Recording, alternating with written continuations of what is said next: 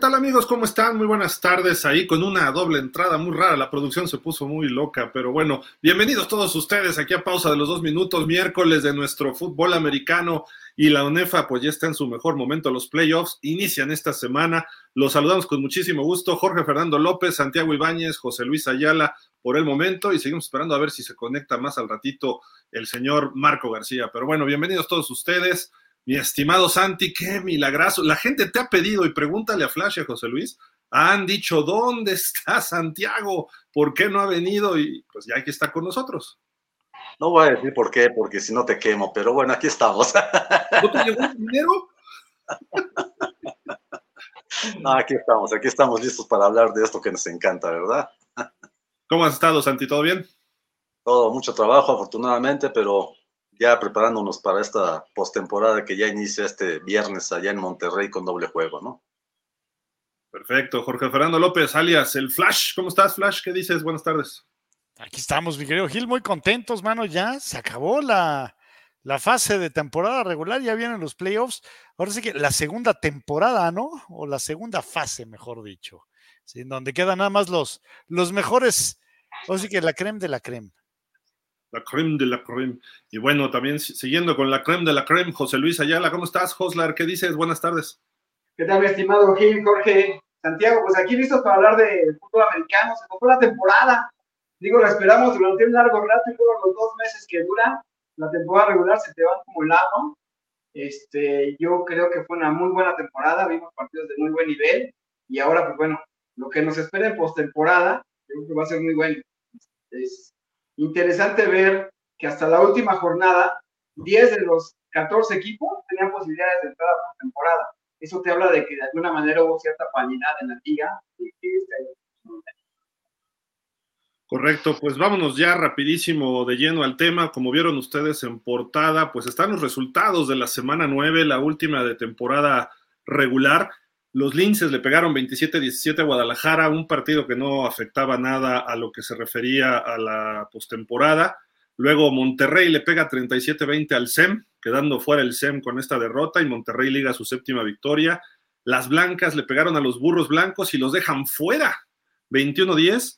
Luego 29-27 Leones de la Náhuac hundieron terriblemente ahí a los aztecas en el fondo de la tabla, solo, solo arribita del equipo de los eh, Potros Salvajes.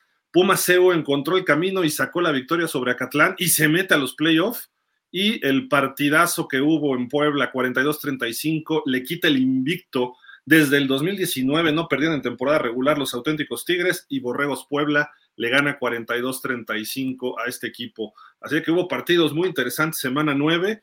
Eh, para empezar, bueno, este, pues ya lo habíamos mencionado, fue un partido que no afectaba en nada realmente, pero bueno, fue un buen juego, 27-17 y la eh, la VM por lo menos cerró con dos victorias en sus últimos cuatro partidos. Eh, preocupa ahí un poco ¿no? la situación del coach Alfaro en Guadalajara.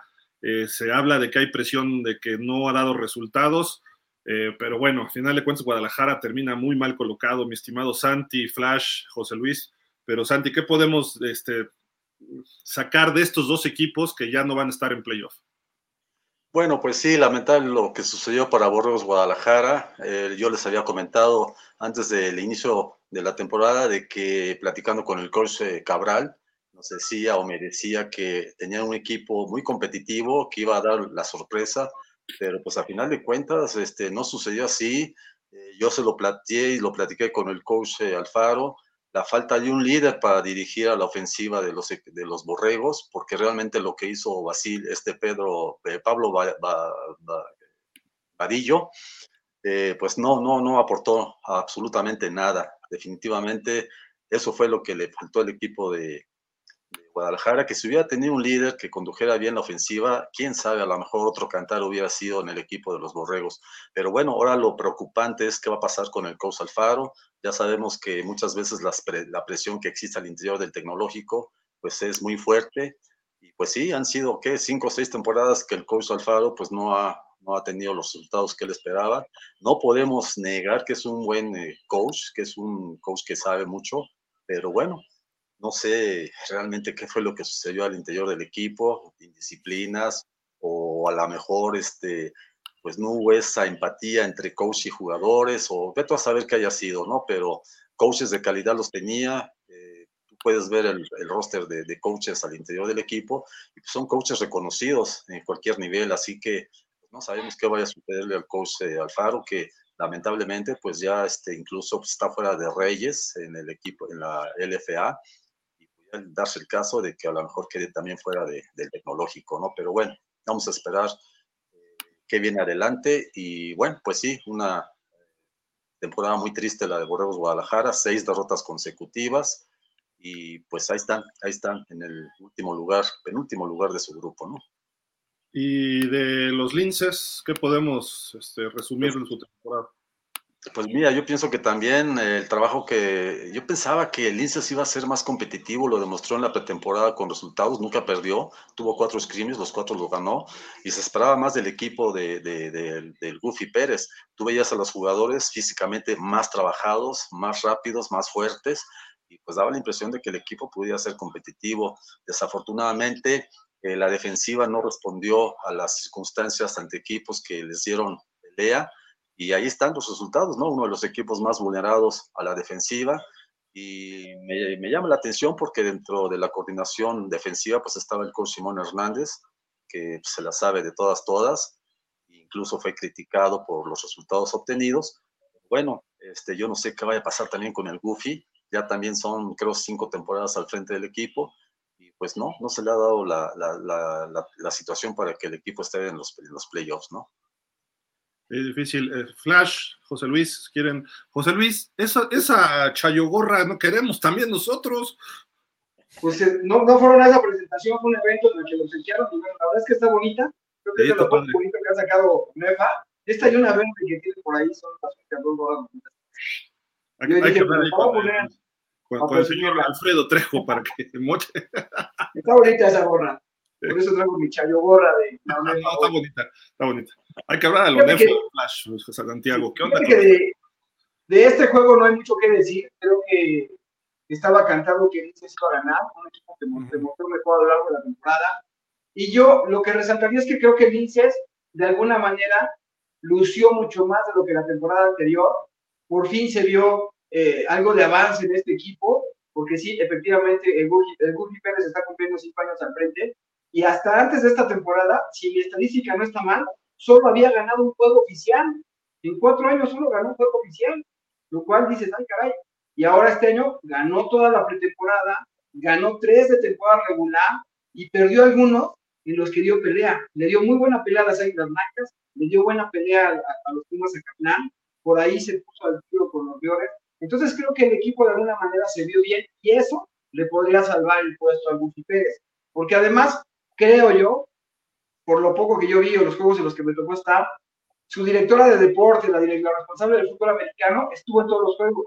Y entonces, entonces ella se pudo percatar de primera mano la nueva visión que tiene el equipo, la, nueva identidad que tiene, porque sí se le dio una mayor identidad, un mayor arrojo, sí se notaron avances en este equipo. Entonces creo que para ellos, al final del día, no clasifican, pero termina siendo una temporada positiva, mucho más de las anteriores. Entonces creo que tendrán que hacer un balance, pero no ser un balance tan duro como, como pudieron haber sido los años anteriores. En el caso de Alfaro sí creo que está bien complicado.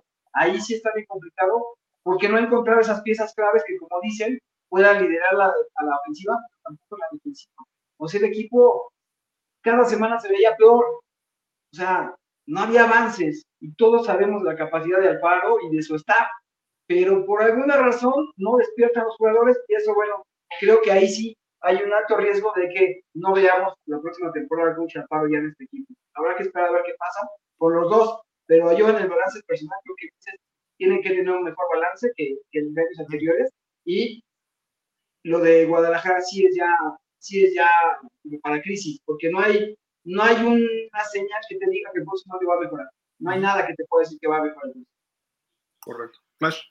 Sí, en el caso de, Coach Alfaro, o sea, todos estábamos esperando que diera el, gran salto, ¿no? Y sobre todo que pues, tiene, pues ahora sí que para darse a manos llenas en cuanto al reclutamiento y no ha encontrado, y sobre todo si recordamos que fue también un, pues una situación de polémica, ¿no? Cuando deja a los, a los burros blancos, fue muy criticado, y, dejó a los mayas en su momento también por irse a, Guadalajara.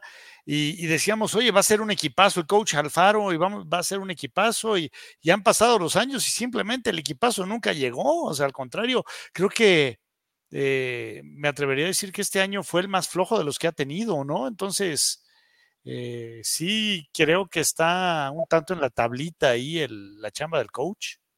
Sí, y por la VM, pues creo que eh, seguir trabajando, creo que como dicen, no, no se vieron tan mal, ¿sí? Creo que tienen para dónde crecer. Eh, así que vamos a decir que los dos equipos este, son luz y sombra, ¿no? En cuanto a uno, uno no sé para dónde y el otro eh, creo que sí tiene, tiene mayor futuro. Y creo que lo demás ya lo dijeron Santi y ya lo dijo José Luis. Totalmente. Yo ahí. Alfaro quizá no pueda decir mucho de que los jugadores no han respondido. Perdón, pero tienes la ventaja de las becas. En Ciudad de México es un equipo nuevo y ven dos años ya dónde están. ¿no? Entonces, tú tuviste la misma posibilidad de becar que tuvo en Ciudad de México. Entonces, creo que ahí hay como muchas disculpas para el padre. Ok, no hay mucha idiosincrasia ya de los jugadores y demás, pero pudiste haber llevado de otros lugares, quizás. Ahora, hay otro factor de, para el coach Alfaro. Se le acabó una generación y está prácticamente iniciando con otra de jugadores. Eso también puede ser uno de los factores que habría que analizar más a fondo en, el, en su off-season o a ver en los reportes que tenga que hacer. Porque más o menos su equipo venía creciendo relativamente y se acaba esa generación y viene esta nueva, eh, no, no, nueva como tal, pero sí de primero, segundo año, muchos jugadores que no estaban cuando él inició, que inició desde cero el programa ya prácticamente. Entonces creo que eso también hay que también, valorarlo ahí. La ciudad también inició de cero, ¿eh? Bueno, pero en la Ciudad de México tenías el Tech México, se repartían, estaba Toluca que desapareció, o sea, es un poco distinto a lo que pasa en Guadalajara. En Guadalajara, él, él nos los comentó hace dos años, prácticamente están forjando el medio de fútbol americano allá, aunque hay equipos y hay cosas, pero no es la Ciudad de México y el Valle de México. de Liga Mayor, ¿no? De acá salen por todos lados. Fíjate que para, para el próximo año parece ser que va a tener un reclutamiento más, más, este, más duro, más, más férreo, más agresivo, porque ya vemos que hay gente de Guadalajara en los partidos de Red en los partidos de Gamos, ya vemos gente de Guadalajara en, el ejido de oro, entonces yo creo que ya ahora sí van a buscar que se le... Eso es buena señal, ¿no? Sí, que a lo mejor siguen. Sí, esa es una, buena, señal. coach Alfaro, obviamente. no dudemos que con el retorno del Black, pues lo vayan a incorporar por allá, ¿eh? Por allá podría irse, porque si está, si está Saspe, esa podría ser la, la clave para decir, a ver, mi para acá. Pero allá quien maneja la defensa, ¿no es Arturo Esquivel? No, sí. es Saspe. Es Saspe. Saspe es el coordinador defensivo. Y lo apoya, y lo apoya Esquivel. Ah, ok, ok. Perfecto. pero podrían jalárselo para ahí. Correcto. Estos dos equipos que terminaron ya su temporada. Rapidísimo, bueno, antes de ir a los demás partidos, así terminan los standings de la UNEFA en los 14 grandes. Esto es la conferencia eh, doctor Luis Eugenio Todd, que el grupo 90 aniversario, como se le llama, del doctor Luis Eugenio Todd. Auténticos perdió 7-1, luego las blancas 7-1, pero como le ganaron, queda arriba los auténticos. Leones eh, queda en tercero y los Pumas Fesa Catlán en cuarto con 4-4 le ganan el criterio de desempate al SEM, que también queda con 4-4 y se queda fuera. Linces y Potros, eh, digo Linces, pues como ya mencionamos que iba mejorando, y Potros, pues se va a la conferencia nacional para el próximo año. Lamentablemente no pudieron sacar ni una victoria en esta temporada. Califican los que están en dorado. Estas gráficas son sacadas de la, del Twitter de Onefa, ¿no? Y en el otro grupo, el grupo 80 aniversario Eugenio Garza Sada, el TEC de Monterrey queda con 7-1, Puebla entra en segundo con 6-2. Pumas CU se queda hasta el tercer lugar, ¿eh? dio el brinco ahí por encima del Tec Ciudad de México. El criterio de desempate le favoreció por haberles ganado. Y el Tec digo, el Tec Ciudad, perdón, eh, califica, a pesar de no haber jugado la última semana, se alcanza a colar. Burros Blancos con su derrota queda fuera, Guadalajara y Aztecas, pues creo que sí es una temporada que van a querer olvidar los dos equipos, ¿no? Ahí en el fondo con un ganado y siete perdidos. Así quedan estos, calificaron, ahí están los ocho calificados, que ahorita vamos a hablar de los juegos, ¿no? Pero eh, vámonos con el siguiente partido, mi estimado Flash. Pues fue eh, el viernes pasado también, me parece, este partido. Sí, el Borregos Monterrey visitando al SEM. Y pues creo que fue un buen partido, ¿eh? a pesar de todo. Se ve amplio, pero creo que se dieron bastante bien. Pero bueno, al fin y al cabo se impone la lógica, ¿no? Era lo que todo el mundo esperábamos. Creo que nadie cantó, oye, aquí va a haber una sorpresa. Ahora, pues bien por los borregos que sigan metiendo el pie en el acelerador, ¿no? Pese a que ya no tenían absolutamente nada que perder. Pero pues decir, ¿sabes qué? Hay que, hay que cerrar bien la temporada, ¿no? Sí, no le dieron chance a su sucursal en el Estado de México, ¿no? pero fíjate que estuvo cerrado el partido hasta el tercer cuarto. En realidad Monterrey se despegó hasta el final, porque incluso creo que al medio tiempo se fueron 13-7 a favor de Monterrey, y luego el Centro fue arriba, y se fueron así hasta la parte, hasta que inició el cuarto cuarto, ya eh, Monterrey, Monterrey se, fue adelante, y se, se dispara el marcador, por eso que yo he comentado varias veces, por lo circunstancial, ¿no? Ya cuando de repente te anotan y te anotan otra vez y sientes que ya perdiste, el ánimo del jugador cae y eso permite que entre una, una anotación más. Pero estuvo, estuvo más cerrado. Creo que el SEM, ahí sí, quizás, no me gusta a mí decir eso de fracasos, pero sí deben estar decepcionados porque ellos lucían para estar al menos en temporada. Es un buen equipo que, está bien entrenado, que arrancó muy bien el problema es que dejaron ir victorias que tenían prácticamente en la bolsa. Águila Blanca lo tenían en la lona, Pumas Zacatlán lo tenían en la lona y dejaron ir esas victorias. Entonces, creo que ahí es donde, donde deberían analizar bien por qué perdieron esos partidos, porque los perdieron al final prácticamente. Y entonces, es una pena que no haya estado, porque yo creo que, que es un equipo bien entrenado, un buen equipo con mucho talento, sobre todo la defensiva, y, este, y es una pena, pero bueno, eh, esos que dicen que Monterrey o Águila Blanca se iban a dejar ganar para que pasara el, el, este, el hermano menor, pues no tienen idea de esto, ¿no? Monterrey. Tenían que haberlo hecho, tenían que haberlo hecho, pero bueno. Ganar, ¿no? Entonces, yo sí creo que es una pena de que no haya logrado la, victoria Ruego C. Creo que tenían con qué eh, pelear más y creo que pelearon bien hasta la parte final del partido. Que lo que también nos demuestra que, Monterrey es un buen equipo, ¿no?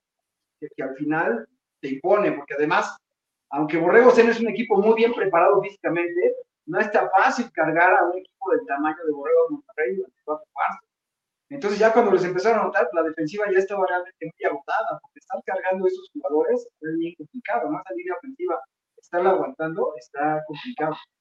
Entonces, entonces sí creo que, que Monterrey ganó bien, ganó bien y demostró que pues, es, candidato al título. De acuerdo. Santi, eh, el mejor roster de México era el CEM, ¿qué pasó? Bueno, pues eso fue lo que yo, escuché, que el mejor equipo de México. Eh, obviamente ah, yo creo que con esa alegría de haber derrotado a Puebla en el primer partido, pues de alguna manera alentó esa esperanza. bueno, eh, lamentablemente los criterios de desempate los dejaron afuera. Lo que dice José Luis es cierto, esos partidos que tenía ganados a Águilas Blancas y a Pumas Zacatlán, pues los dejaron ir y eh, al final de cuentas pesaron en su, en su calificación. Y bueno, pues de Borregos Monterrey, yo se los decía, Borregos siempre viene de menos a más y ya está llegando al punto máximo como llegó el año pasado. Siete victorias consecutivas eh, tiene el equipo de Altamirano. Obviamente todavía quedan las dudas sobre Fernando Sarabia, que sigue siendo interceptado en cada juego que participa se ve que a veces el coach Altamirano pues le molesta mucho algunas actitudes del, del, muchacho por no atender bien las indicaciones que se le dan, pero bueno, el muchacho de alguna manera uh, se ha mantenido en el puesto titular, eh, tiene sus altas y bajas, y bueno, yo creo que al paso del tiempo este muchacho pues de todos modos va a llegar a ser un, un mariscal de campo muy confiable para las próximas temporadas. Y bueno, tampoco hay que olvidar a Víctor Hugo Palacios, el número 19, que pues es su primera temporada, tiene 17 años y también tiene mucho potencial por delante. Así que ahora hay que ver a estos Borregos Monterrey ya enfrentar a la postemporada y pues yo no creo, la verdad, que vaya a tener problemas por lo menos en esta semana, pero ya la próxima, pues ahí ya empiezan los problemas, ¿no? Oye, Santi, Monterrey perdió cuatro partidos, cuatro balones perdió Monterrey, perdón. Exactamente, era lo que te decía.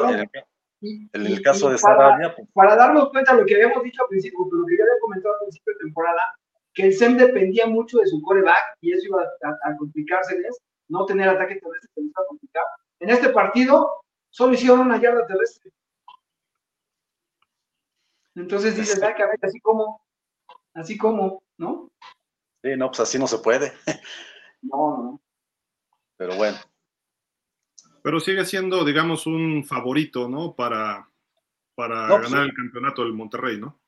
Pues digo, siempre es de tomarse en cuenta a los borregos o los borregotes, como les dicen, ¿verdad? Tuve el tamaño de la línea ofensiva, que no es tan grande como otros años, la verdad. Eh, eh, ahora no es el tamañote que, que había de otros años, pero sin embargo sigue pesando, ¿no? Bueno, ahora la ausencia de este muchacho, el brasileño que lesionó Canchola, pues que es un liniero ofensivo que, eh, pues que de alguna manera sí vino a mermar el- la línea del equipo de Monterrey, eh, pues bueno, por lo menos tienen elementos que pueden suplirlo adecuadamente, pero sí, eh, no es la línea de antes, la línea ofensiva tan alta, tan pesada, que, que solía tener eh, dos, tres años atrás, ¿no? ¿Cuándo Pero- regresa este chico Diego? Pero no son campeones. No son campeones porque si ganan van contra las blancas y ya, perdieron. Ya está lanzando sus pronósticos el buen. Ok, ok. Oye, Diego, ¿cuándo regresa? ¿Se sabe algo? Pues todavía no se sabe nada, ¿eh? Parece ser que el muchacho va a perder la temporada eh, y pues, lamentable, ¿no? Lamentable porque se decía que no había rotura, finalmente creo que sí la hubo y desconozco si lo habrán intervenido quirúrgicamente, pero bueno, el muchacho sigue sin jugar y, es una lástima, ¿no? Correcto. Pues bueno, ahí están los, los borregos, el, ostensiblemente el equipo más enrachado ¿no? de, de toda la UNEFA, con siete victorias, y su derrota fue ante el mejor equipo, que son los auténticos. ¿no? La lógica indica que estos dos equipos van a volverse a ver en la final, auténticos y borregos. ¿no? Ahorita vamos al juego del sábado, porque mi estimado Joslar, pues ahí estuvo no, no, no, no se arreglaron o qué pasó, los burros pues, tenían que ganar que- para pasar y dejar fuera a los Pumas, por Dios. No, fíjate que el partido estuvo, estuvo bueno, inició bien. Águilas Blancas, como se esperaba, inició, inició con todo en el partido. Eh, en su primera serie ofensiva movieron muy bien el balón, llegaron hasta la yarda 1, pero luego la defensiva de Burros apretó y delante de mí, tres pasos de mí, interceptaron el balón y, con eso evitaron que, que anotaran. Luego Burros anotó, pero Águilas Blancas no se desesperó y, pudo ponerse arriba de la pizarra. La realidad es que yo vi un poquito sobradas a las Águilas Blancas. Creo que Mike Patiño estaba como muy acelerado. Le quería ganar a los Puros Blancos y se aceleró bastante. Entonces, eh, por ahí perdieron tres balones las Águilas Blancas. Entonces, eso sí fue complicado y debe poner atención, atención ahí. El juego estuvo parejo por buena parte. La parte por aire fue la clave. Eh, Patiño se vio bien, dominó, aunque perdió tres pases interceptados. Le interceptaron tres veces. Yo creo que se tardaron en sacarlo, porque lo sacaron por ahí del, cuarto, del tercer cuarto y metieron al Ryder ya. Yo, la verdad es que le hubiera dado más juego a Israel, porque creo que vas a postemporada, dale juego a tu jugador de segundo equipo para que agarre más ritmo. No necesitaba tener a Patiño adentro tanto tiempo. Y cuando entró Ryder, le cambió la vista del equipo y lo movió un poco más. De hecho, las dos últimas anotaciones fueron ya con el Ryder en los controles. Entonces, creo que fue un buen partido. Burros peleó, pero en ningún momento se vio que pudo haber sacado la victoria. Ahí yo destacaría que eh, había casi 9.000 personas en el estadio, estaba casi lleno, le caben 12, había 9.000, estaba muy bien. Y bueno, también resaltar que fue una temporada, una semana bien, bien complicada para el coach Duke, que ahora se dice que ya deja de ser coach de los burros blancos y que lo van a enviar a dirigir el fútbol americano del técnico, así le dan mayor poder, puesto mm, más importante. Pero fue una semana bien complicada porque eh, en la, durante la semana perdió a su madre, falleció la mamá de Coach Duke, y aunque fue su cumpleaños, pues la realidad es que el ambiente no estaba nada, nada. Sin embargo, fue un buen partido, un partido con jugadas emocionantes, y, este, y creo que Águilas Blancas lució bien, terminó por lucir bien, aunque creo que el problema de Águilas Blancas es que todos sabemos, y ellos mismos saben, que tienen un mayor nivel, nivel que el rival y no lo demuestran. O sea, a ese equipo de burros blancos le debieron haber ganado más fácil y hasta debieron haberlo apostado por el nivel que tiene Águilas Blancas. Y ese es su gran problema y si no se ponen las pilas ahí, eso les puede pesar la temporada. Porque si le das vida, por ejemplo, en el próximo juego a un equipo como Leones, que es el próximo rival, te van a sacar el partido, ¿eh? O sea, si tú puedes, tienes que remacharlo, remacharlo, remacharlo desde el principio, porque tienes el nivel, este año tienes el nivel para hacerlo. Entonces, por ahí ojalá el estado de Águila se dé cuenta de eso y un poco más. Pero el partido en sí fue un buen partido, a mí me agradó. De acuerdo, mi estimado Flash, pues digo, eso que dijo ahorita José Luis, precisamente es lo que yo he visto, ¿no? No juegan 60 minutos las blancas, ¿no? Sí, y sabes que sobre todo hay que decirlo, eh, digo, ahorita ya eh, José Luis lo comentó, pero recalcar el hecho de que a Patiño le interceptaban, creo que, pero hasta la respiración, o sea, así fue de, perdió el balón a diestra y siniestra. La primera intercepción es una gran, gran jugada defensiva, una intercepción a una mano de, gente grande. Y por ahí vienen eh, balones bloqueados. Eh, pues yo no sé, como, eh, como dicen, a lo mejor salieron medio, medio sobrados, no sé, pero yo creo que sí se dieron cuenta de que de repente la tenían medio complicada ya cuando eh, deciden meter al, al, Raider y decirles que este, a ver, algo tiene que cambiar y se ve el cambio de, del funcionamiento del equipo de forma inmediata, o sea, de, recalcar eso. O sea, sí fue de, oye, eh, a Patiño, eh, muy al principio yo lo había, o sí que alabado, había dicho que se veía muy bien. Ayer, la semana pasada sí se vio, pero infame, la verdad. O sea, era, era como Mark Sánchez, ¿no? Donde decían que Mark Sánchez eh, le pasaba a alguien su sándwich y se lo interceptaban. ¿Así de malo? Sí, se vio muy mal. Sí, se vio muy mal. Ah, pero ya está bot fumble y todo. No, Mike Patiño. no, bueno. No, no, pero oye, o sea, el que, el, digo, a todo mundo le puede pasar el que le intercepten tres balones en un, en un partido, pero ya de a tiro para que el, coach decidiera cambiarte y que el suplente se vea mejor. No, pero, pero ese, ese, cambio estaba programado, ¿eh? Ese cambio estaba programado. Es un hecho que estaba programado que iba a jugar el Ryder porque ya no, no tenía necesidad de carrera. Lo que yo sí creo es que se tardaron un cuarto, cuarto en cambiarlo. Y a quien creo que hay que destacar muchísimo porque está mostrando cada semana un nivel realmente más elevado, más elevado y una muy buena entrega, es a José, José Ángel Gutiérrez. El místico está jugando en un nivel impresionante. Creo que él mete la segunda anotación en una carrera de 25 yardas por ahí, pero él sí está, él sí está, pero con la pila bien puesta, ¿eh? Esa es la clase en este momento que está haciendo funcionar muy bien a la ofensiva de Águila Lo que está haciendo el místico sí es de resaltar. Oye, y, la verdad, eh, creo que un acierto, la verdad, el poner los dos juegos al mismo tiempo, tanto el de, tanto el de los Pumas, sea que ambos Pumas como ambos Politécnicos, para que no tuvieran ningún tipo de ventaja a alguno de los dos, ¿no? O sea, ahora sí que, aunque iban a estar dando eh, pues resultados, sí, pero que no fuera el que ya terminó el juego, ya sé qué tengo que hacer, sino échale, sí, eso, eso también me encantó. Pues, ahí sí, estamos de acuerdo. No lo que viene, ojo, pero mi estimado Santi, eh, Burros, bueno, termina su temporada y se esperaba un poco más de ellos, ¿no? En general, eh, y más con el coach Duke.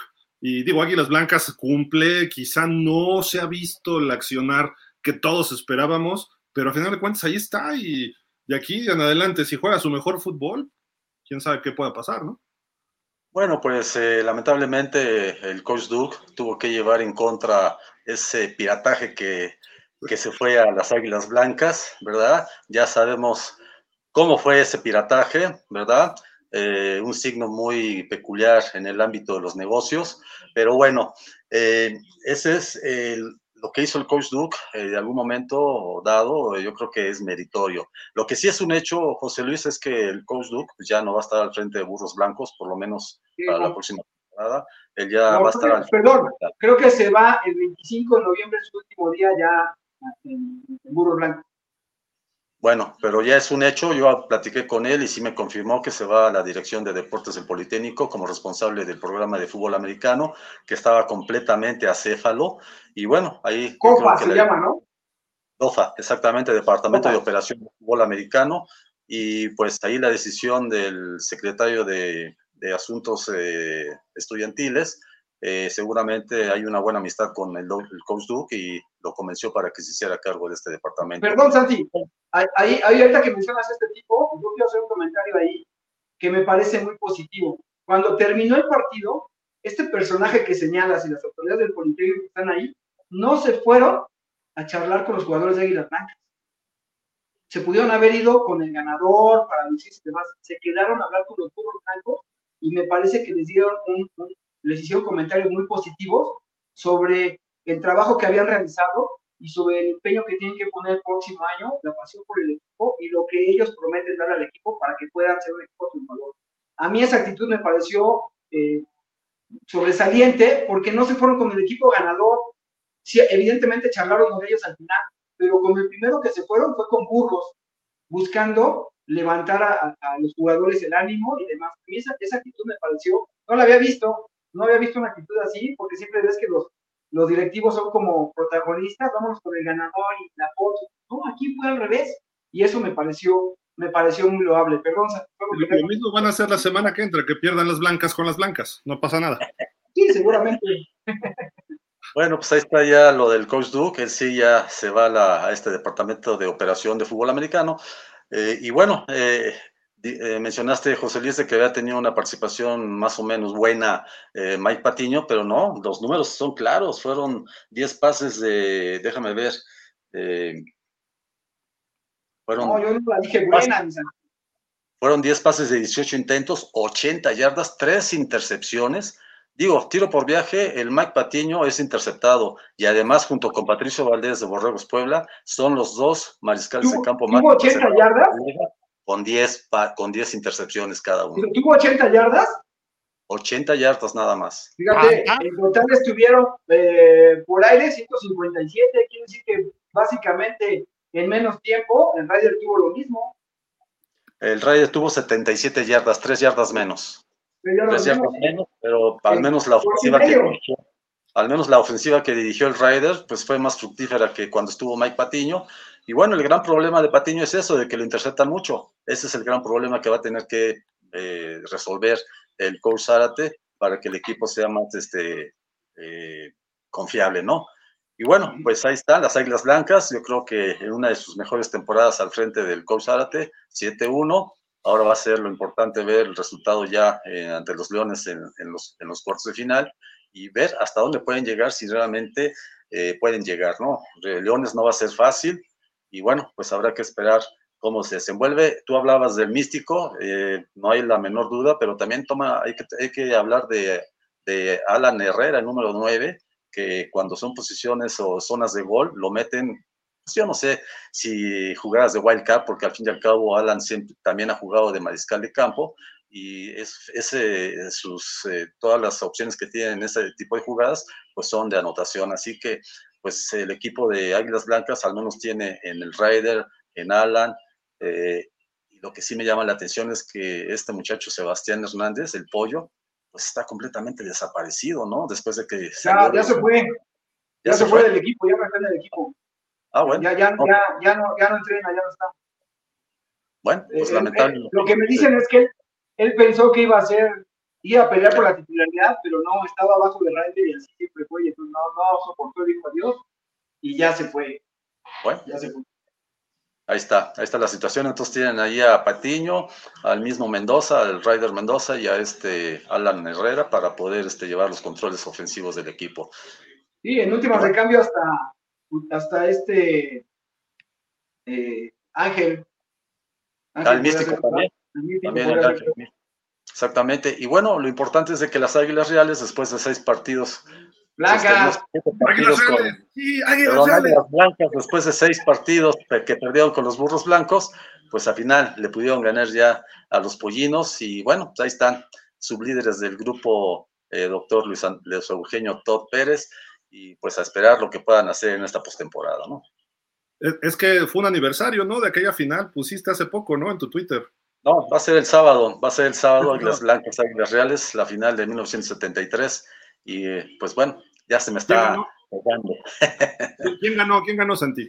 Pues fue el primer título de las Águilas Blancas de, en la era del coach de Licea, le ganaron 21-19 a las Águilas Reales en un estadio pletórico, lleno a su máxima capacidad, bueno, ahora hay que festejar y qué bueno que, se, que pese a la rivalidad deportiva se hayan puesto de acuerdo para festejar este momento, unos la victoria, otros la derrota, pero eso es lo que, lo que llama la atención de que en el deporte pues las rencillas podrán ser a nivel deportivo, a nivel de campo, pero ya fuera de este, pues perdura la, amistad y, los buenos deseos y sobre todo la camaradería para convivir en este tipo de eventos, ¿no? Es que las Águilas Reales, hay gente decente, Santi, por Dios, gente caballerosa, con mucho deportivismo, hay gente bien, pues digo, habrá sus excepciones, ¿no? Pero en general son gente bien las Águilas Reales. Ojalá y se vuelva a hacer ese equipo algún día, pero bueno.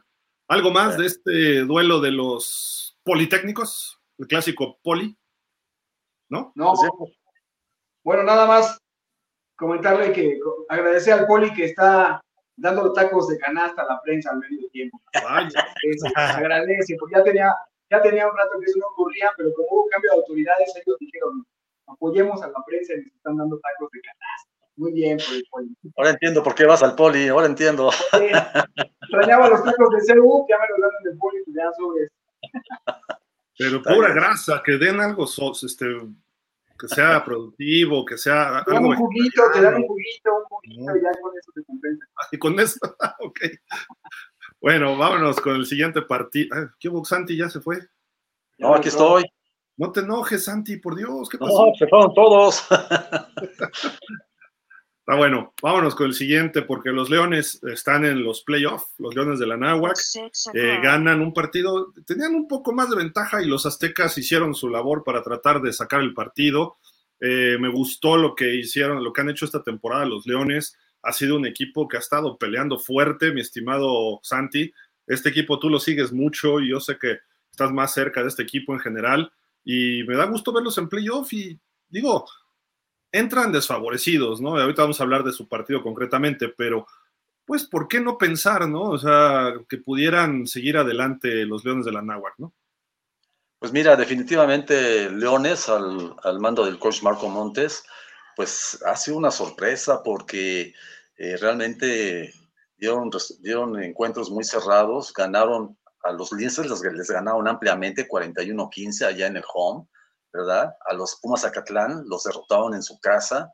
Eh, y bueno, pues ahí está el equipo, a los auténticos Tigres les dieron la pelea, a las Águilas Blancas, que fue el segundo juego de la temporada, también le dieron la pelea.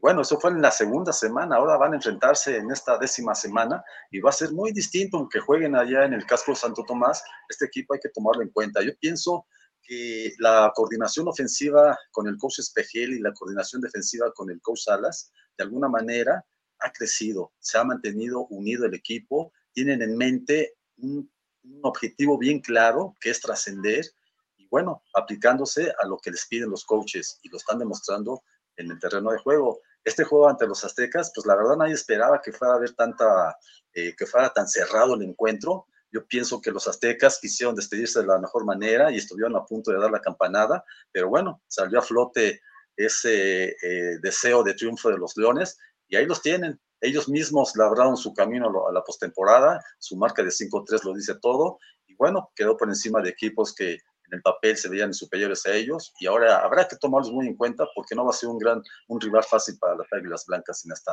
en estos cuartos de final. Así que una felicitación al, al, staff de cocheo de Montes, que la verdad hizo un excelente trabajo, fue muy criticado el año pasado, incluso por ahí supimos de que dentro del equipo pues había gente que ya no estaba conforme con él, pero lo ha demostrado Marco Montes de que pues cuando se sale de rodear de gente que sabe de fútbol este, y lo apoya, ahí están los resultados. Así que una felicitación a este equipo de, la Universidad de Nahua México Norte.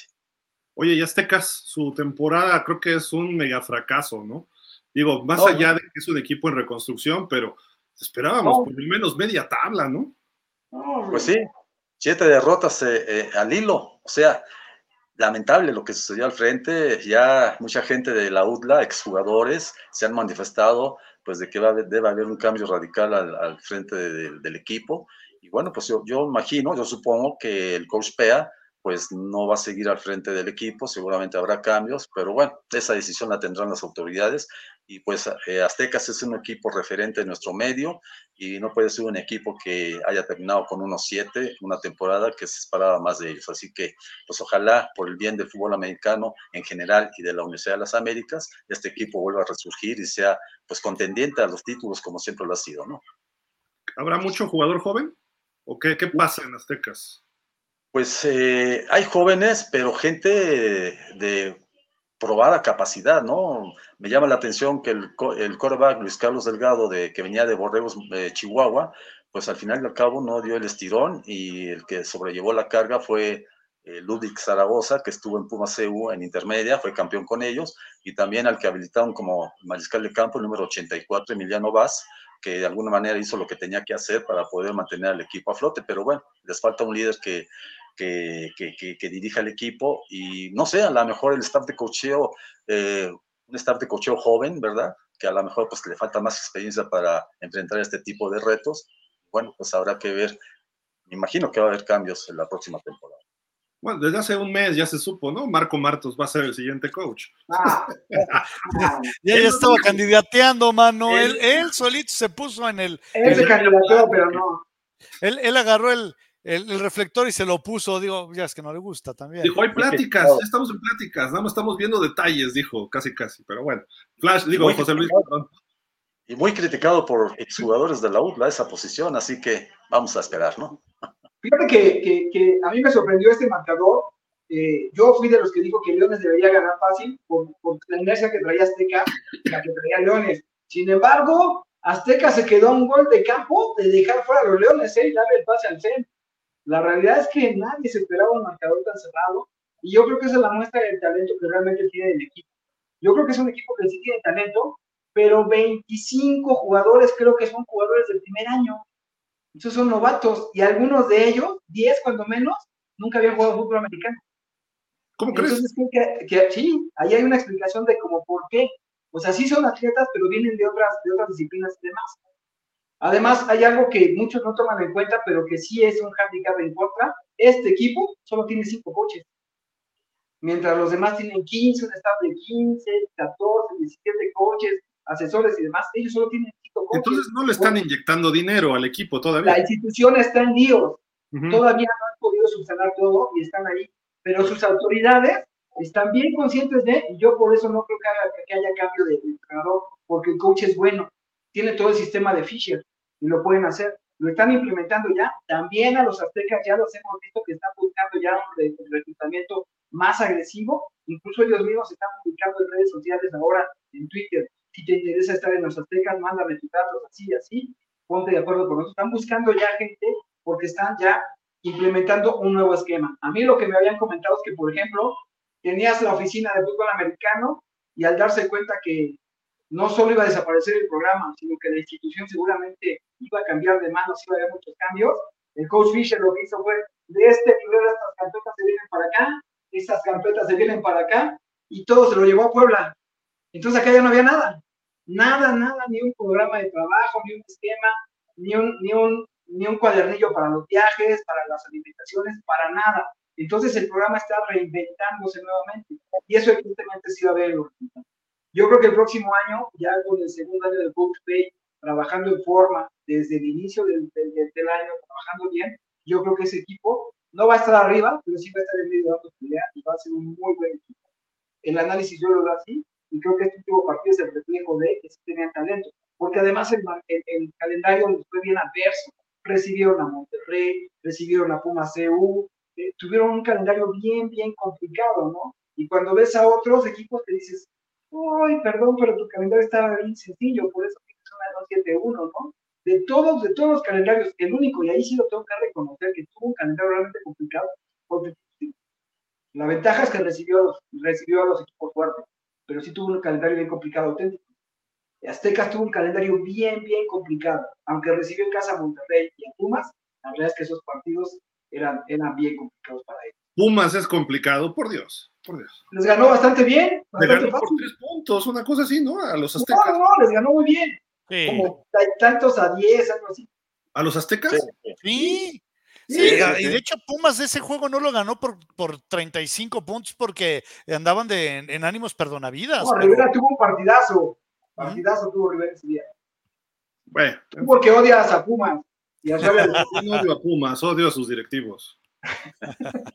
A ver, quedó 27 el partido, no inventen. Fue la semana. Es, ese juego, ese juego lo de eh, Pumas lo dominó de principio a fin. Pero nada más dieron 20. O sí, sea, pero, paliza, son, son es, ese juego Pumas lo dominó. Para eh, los estándares de José Luis hubo un partido cerradísimo. Si no mal recuerdo, en ese partido fue donde se lastimó Lenny. Si no mal recuerdo, fue en ese partido donde se lastimó Lenny. No, fue uno antes. Bueno, pero el chiste es que ya estaban, venían Ahí. y además tú me cuentas, todavía estaba Chamagol. 27 no es paliza, ¿eh? Todavía estaba Chamagol, entonces. Son 13 ah. puntos, son menos de dos touchdowns. Ese, ese juego Pumas lo debió de haber ganado como por 30 puntos, Gil. O sea, no lo ganó así, ¿por qué? Porque o sea, el equipo hizo lo suyo. Sacas no, a tu no, no, porque Pumas, de, o sea que literalmente a Pumas le faltó concretar, pero Pumas dominó de principio a fin ese juego. O sí, sea, bueno, pero bueno, el punto es. No había nadie, del otro lado no había nadie, seguramente. El punto es que Aztecas, yo creo que es un equipo que tiene talento, con mayor experiencia, el equipo va a dar la casa y con ya mayor estabilidad en la parte administrativa, porque la verdad es que está muy, muy inestable, creo que el equipo va a empezar a, a, a funcionar muy bien, porque las autoridades están al 100 con el equipo. Eh, y eso desde la presentación se dio, la verdad es que las autoridades están al 100, pero hay esquemas que no puedes sacarte de la manga. Y entonces eso sí creo que le afectó mucho a... a ¿Y, ¿Y, los procesos, no, José Luis? Los procesos, pero y además, y además si tienes a un coordinador defensivo que está cuidando el, el trabajo de los linebackers y luego tiene que echar una media hora de profundo y tiene que ver eh, cómo trabaja, se está complicado, necesitas un staff mucho más amplio. ¿no? Claro, claro. ¿Y de Leones, José Luis, algo para ir con Flash? Este, ¿De Leones? Sí. De Leones, yo creo que es un buen equipo. ¿Te dan miedo o no te dan miedo? No, no, no, yo creo que ese equipo es muy bueno, es eh, tanto ellos como Borrego Ciudad de México, creo que son los dos equipos que más evolucionaron a lo largo de la temporada. Leones, la verdad es que fue evolucionando muy bien y hoy llega a la parte final de la temporada muy bien enrachado, muy bien coordinado y demás. Además, tú ves la mentalidad, yo platiqué con su, con su coreback, que creo que es hermano del coreback de, de Lince, sí. este, son, son, los hermanos. Este, la realidad es que sí traen una mentalidad distinta, sí trae un chip que, que, y además, sobre todo, los veo concentrados. Los veo concentrados, ¿no? No los veo festejando de manos cuando sacan la victoria y los veo concentrados, conscientes de que no son favoritos. Y eso me parece que es un, es un buen handicap, porque ellos saben que no son favoritos, entonces dicen, ¿para qué me presiono? No me presiono con eso, el favorito es el que se presione. Entonces, creo que ese equipo va a ser bien peligroso y creo, yo sí creo que que fue una buena medida de Águilas Blancas meterlos a su casillero, porque van a sentir más la presión. Aunque en el Wilfrido hay más gente, acá la presión es, es más, más cercana, y eso sí les puede pesar. Sí les puede pesar porque la gente sí se mete mucho ahí, y entonces este, creo que ahí sí Águilas Blancas pues la pensó más y dijo ahí vamos a meter.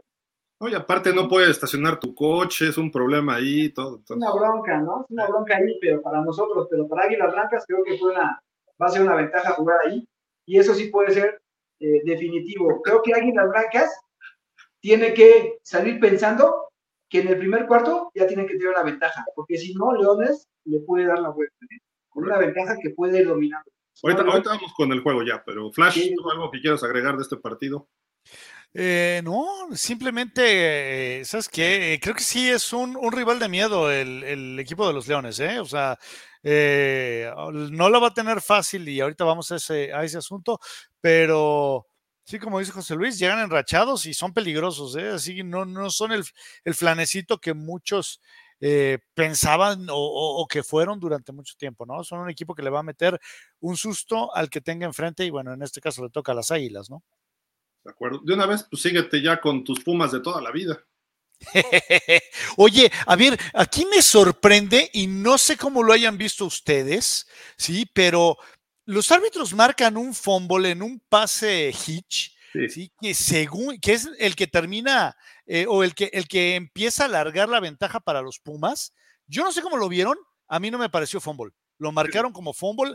Yo creo que el jugador no tenía posesión. Estoy de acuerdo ¿sí? contigo yo no sé qué vieron los árbitros, sinceramente. Eh, un, un, duelo que estaba parejo hasta ese momento, ¿no? Ahí fue cuando vino ese detalle y fue de, híjole, no sé. Ahora me sorprendió Félix, de repente estiró el, campo en, en, en, más de una ocasión, lo hizo bien. cosa que normalmente no se le ve. Y, bueno, también me sorprendió ya hasta el final, eh, vimos a, Lenny Ortiz, ¿no? Pero eh, me deja ese, pues no sé cómo decirlo, ese, e, esa duda, ¿qué vieron los árbitros? Porque yo vi como cuatro veces la jugada y dije, perdón señores, eso no es fumble. Pero, a ver, ¿en qué, ¿en qué situación estaba esa jugada? Sí la, sí la vi, no me acuerdo exactamente cómo estaba. Y yo digo que no era fumble, pero eh, ¿realmente eso cambió el partido? Yo creo que Puma CU fue superior. que no fue fumble. No fue fumble. No fue fumble y el, marcador todavía estaba cerrado, ¿sí? ya estaba arriba Pumas, pero el marcador estaba cerrado. Entonces, 17-13. Exacto. ¿sí? Y, ahí fue ya cuando Pumas anota y no vuelve, Pumas CU no vuelve a ver hacia atrás.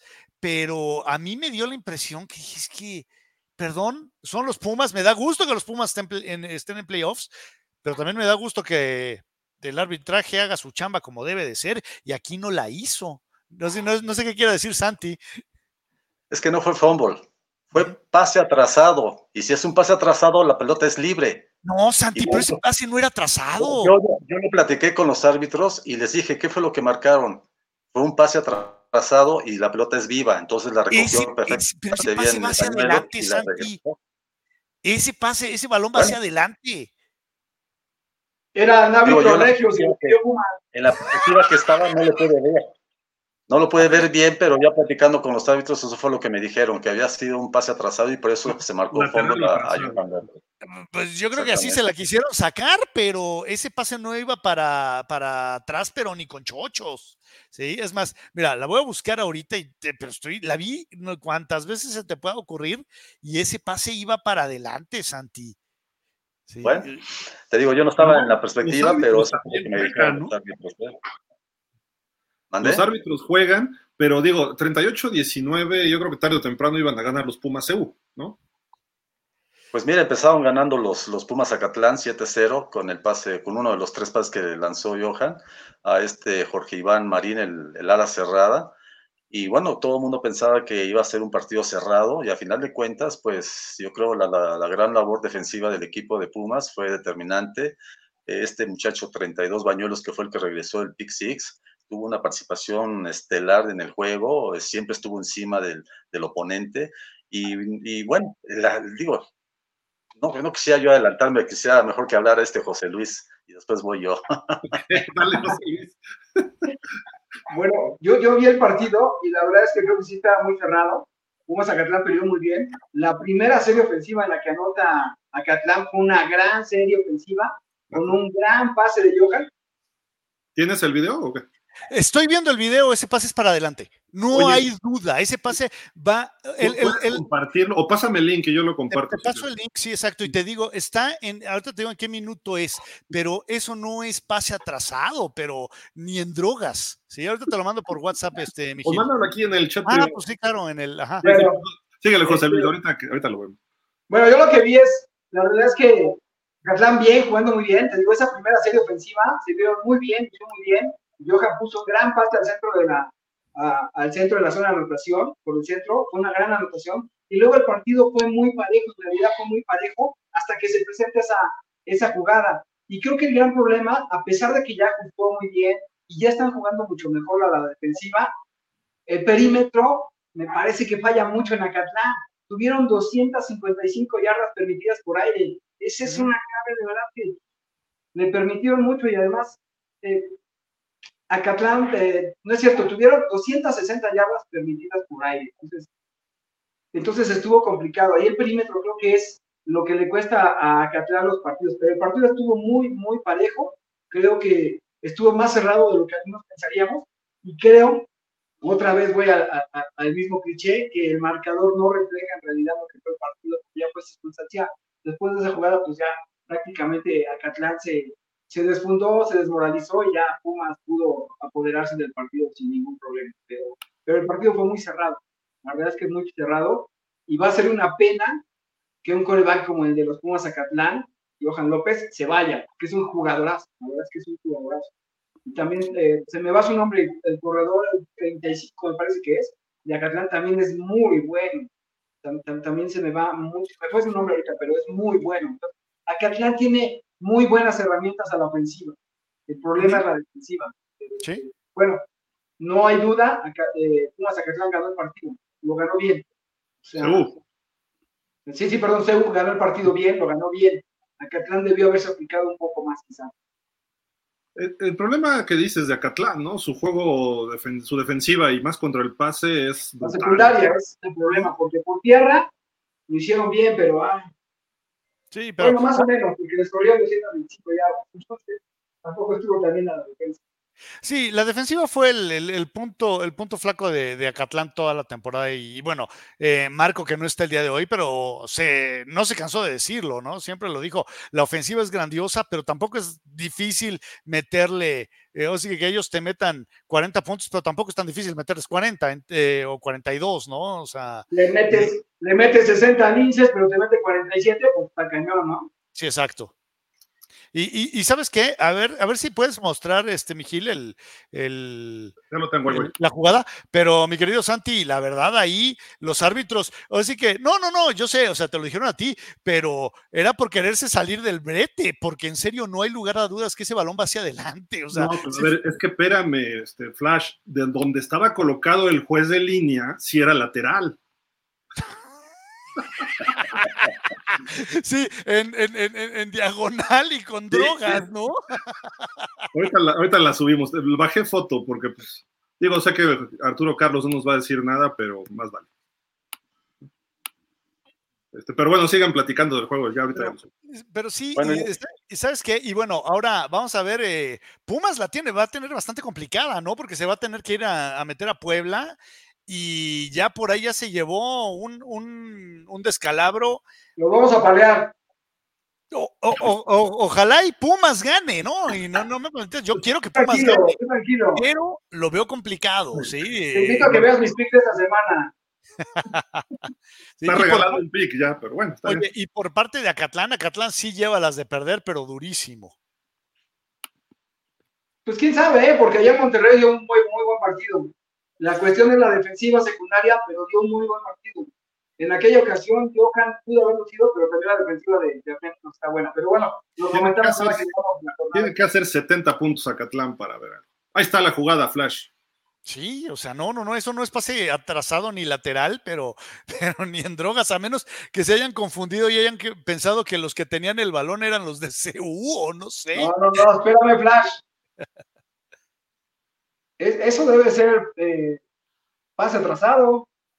No, pues si el jugador que es, el, jugador que está lanzando aquí es este, el, de blanco, compadre, y el, y el, receptor es el que está aquí, eh, ahí al, en la yarda. Está en el 38 y el receptor en la 42. Exacto. Explícame cuál atrasado. o lateral siquiera, ¿no? No, no, no, es que no hay lugar a dudas, eso fue para adelante. Bueno, ahí sí es clara la, la, la posición del balón. ¿Verdad? Se ve que el balón va de, de atrás de, de, Johan hacia el frente del, del, receptor. Que haya sido un fumble, no creo, porque no tuvo posición del, del balón el receptor. Además. Entonces, pues no sé, la verdad, este, ahora sí que, ¿qué les puedo decir, no? Y bueno, yo creo que al margen de esta jugada, eh, hay que destacar lo que hizo Félix Rivera, ¿no? Yo creo que ha sido su mejor partido de la temporada.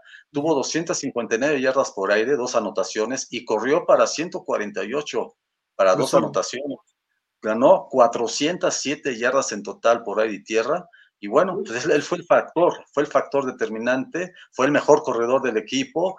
Eh, esto le ha valido ser el tercer mejor corredor de la liga, el séptimo, el décimo pasador con más de con 1024 yardas totales y además es el séptimo anotador de la liga. O sea, lo que hizo Félix Rivera hay que tomarse muy en cuenta. Yo, este, la verdad, eh, impresionado por lo que hizo, estuve presente allí en el juego y bueno, eh, eh, eh, hay que ver qué, va a pasar allá en Puebla, porque yo veía a los muchachos al término del partido muy animados, este, conscientes de que pues hay cuentas pendientes y aunque Puebla le haya ganado auténticos Tigres el partido de, le haya quitado incluso el invicto, no quiero, eso no quiere decir que Pumas CU llegue derrotado a este encuentro. Va a ser un partido que, bueno, va a ser muy distinto a lo que sucedió en la principio de temporada y, habrá que ver eh, de qué es capaz este muchacho Félix Rivera, que es un peligro tanto por tierra como por aire. Y bueno, la, participación de sus eh, receptores, eh, Eric Alcántara, número 18, el muchacho este chinito Villafuerte, Shen Hao, ya no recuerdo su, ahorita te digo su nombre porque luego me confundo, es eh, Kim Yang-hun Villafuerte, número 88, que tuvo dos, dos eh, fases de anotación. Y bueno, también el número 22, Rodrigo Pérez, corredor de bastante poder, como también el número 30, que mostró buenas cosas, Juan Carlos Ibarra, a pesar de la ausencia de Esteban, eh, Esteban Espinosa, que todo mundo, como todo mundo sabemos, eh, se fracturó la clavícula, está fuera de la temporada. No, regresa. no, ya no regresa, no, no, no. Él incluso estuvo ahí en, el, en, el, en la banca, eh, desequipado, todavía con el brazo en cabestrillo, y no, es difícil que regrese, ¿no? Y también su número 17, el, hermano de, que jugó en Águilas Blancas y Borregos, eh, Toluca, el ala defensiva, ah, se me fue su apellido, ahorita te digo, el número 17 es Diego Amado Pérez Durán, Pérez Durán, ¿verdad? Que también está lesionado y bueno, pues eh, son bajas lamentables. ¿Del México? Sí, del México, exactamente. Entonces, este muchacho también venía destacando a la defensiva, también se lesionó y también está, al menos ahorita fuera de la temporada. Pero bueno, eh, yo pienso que la actitud que mostró el equipo de CU eh, fue muy distinto. yo, en lo personal, esperaba un partido más cerrado, sobre todo porque CU se le da bien a Pumas Zacatlán. Si ustedes recuerdan los dos partidos que ha tenido ahí, los ha ganado. Entonces, pues esperábamos que. Santi, Parellón, Parellón, el mejor tacleador de la temporada. Sí, tuvo nueve tacleadas, tuvo nueve tacleadas en el juego y eso le dio eh, la posición de mejor tacleador de la temporada con 53 totales. Oye, pero ¿viste la chicualina que le hizo Johan a Parellón? Viene de frente, ¿no? y le hace ¡Jole! Y se quedó así todo. sí, no, incluso al final platiqué con Diego y me dice, no, mis respetos para Johan, es un excelente mariscal de campo. Yo se lo dije, eres grande y te felicito por lo que eres. Eso es lo bueno, ¿no? Que se reconocen las habilidades de todos. Y bueno, tanto Diego como Johan, es que decir de ellos que son jugadores eh, de primer nivel, ¿no? Y ahí están los resultados. Johan quedó como líder pasador de la temporada por encima del Mike Patiño. Y bueno, ahora hay que ver lo que viene adelante en sus juegos de postemporada, ¿no? Mira, Acatlán se dejó, ¿eh? Acatlán dijo, para que pase Pumas, que nos ganen. yo, escuché eso, ¿eh? No sé. Los iban parejos hasta que vieron que, bueno, oyeron que ya iba Águilas Blancas ganándole a los. Say that again, mofo. oye, debería estar contento. El arbitraje, los Pumas Zacatlán, todos para que Cebu pasara. Oye, pues más, más que esto.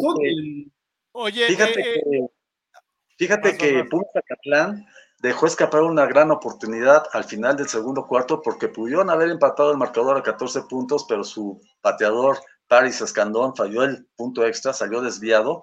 Y ahí fue cuando, antes de que terminara la primera mitad, se metió un gol de campo que ya les dio una ventaja de 17-13. Y después viene la jugada del fumble o del pase atrasado, como lo que quieran ustedes decirle, que fue lo que marcó ya la diferencia de 23-14 a favor de los Pumas EU. Y por más que quiso Acatlán, ya no pudo reaccionar para estar en la pelea, ¿no? ¿De, verdad como queramos decirle o, o decentemente? Oye, eh, ahora sí que eh, eh, si no, este, no te, no te mediste, Santico, que como queramos decirle, eso era pase hacia adelantado, mano. Eso, eso olvídalo, la vuelta. Oye, ya viendo Santi, pues, claro que fue un pase bien dado, ¿no? Santi, yo creo que aquí lo que hay que rescatar es que Acatlán regresa a postemporada en 14 grandes, en la conferencia fuerte, y que por primera vez desde hace muchos, muchos, muchos años, los dos equipos de la UNAM están dentro.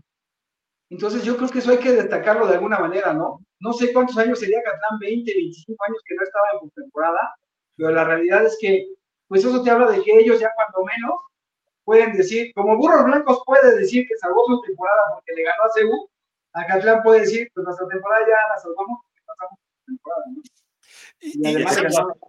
efectivamente, el perímetro de Acatlán es el talón de Aquiles del equipo de Horacio García. Después de que le ganaron a los Linces 60-43, recuerdan que les dije que quise entrevistar a Horacio y me dijo, no, no, no, no, estoy muy molesto. Y estaba molesto por los 43 puntos que le anotó el equipo de Linces, y todos por el aire. O sea, estaba enojadísimo porque su perímetro más no funcionaba y ha sido su talón de Aquiles a lo largo de la temporada. Así que este es un punto neurálgico que tiene que resolver Horacio para que el equipo pueda ser contendiente y pueda aspirar a mejores resultados. Oye, y una cosa que hay que resaltar, el que pasa con mejor récord es el equipo de Acatlán, porque Pumas que pasa con un 4 y 4. Acatlán también. También, los dos. ¿Los dos? Los dos quedaron 4 y 4. Ok. 4 4. Ok. no dije nada. No dije Hay nada. otra cosa, hay otra cosa que se me pasó a decir. No pudieron contar con Brando Niebla, que está lesionado, ¿no? ¿Quién sabe? Digo, el hubiera no Y existe. es, y es una pieza Brandon. clave, ¿eh? Brando Niebla y Johan se han conectado de una manera tal que los dos reconocen la capacidad de uno y otro. Si hubiera estado Brando Niebla, quién sabe, pero bueno, el hubiera no existe, ¿Regresa? Pues vamos a ver si regresa, si está en posibilidades de regresar, pero sí fue una ausencia muy notable de Acatlán en este juego contra Pumas CU. ¿Sabes qué? Creo que estaba lesionado del juego contra el SEM. No jugó contra el SEM. Yo no recuerdo haberlo visto. No, hecho, contra Zen sí jugó. Contra Zen sí sí jugó. El Este, chiste es que estaba lesionado. sí, sí, ya para el juego contra Pumas CU no, no, no, no, no, no, jugó. Bueno, Y se- ya, ya se- hablamos. Ajá, sí, perdón, Santi. Y se, y se extraña, se extraña, porque Brando Niebla tiene una temporada, mis respetos, ¿eh? Mis entre respetos. los líderes anotadores, ¿no? De la liga y receptores y todo. Por lo menos en receptores es de los mejores en, en el circuito, ¿no? Correcto. Bueno, ya hablamos de todos los niños, de los que pretenden, de los que están por ahí, y falta el mejor juego de la semana, donde jugaron los verdaderos equipos, ¿no?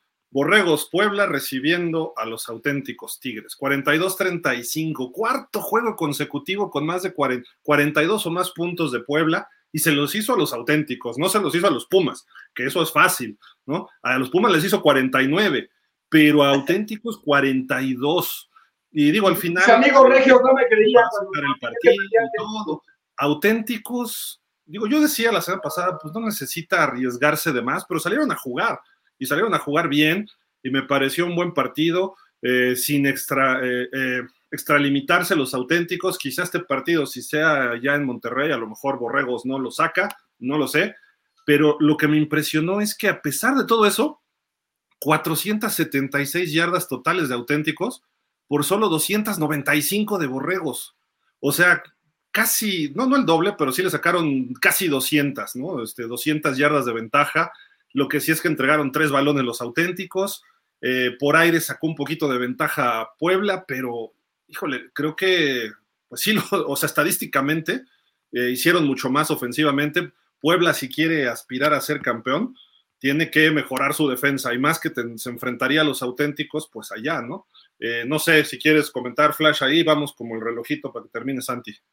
Pues está, está de grosería, ¿no? O sea, estos, estos borregos que terminan cerrando muy bien. Y qué mejor forma que pegarle a uno de los dos candidatos al título, ¿no? O sea, normalmente eh, dices, bueno, eh, salieron a, quitarle el pie al, acelerador los Tigres, pero como lo comentas, no fue así.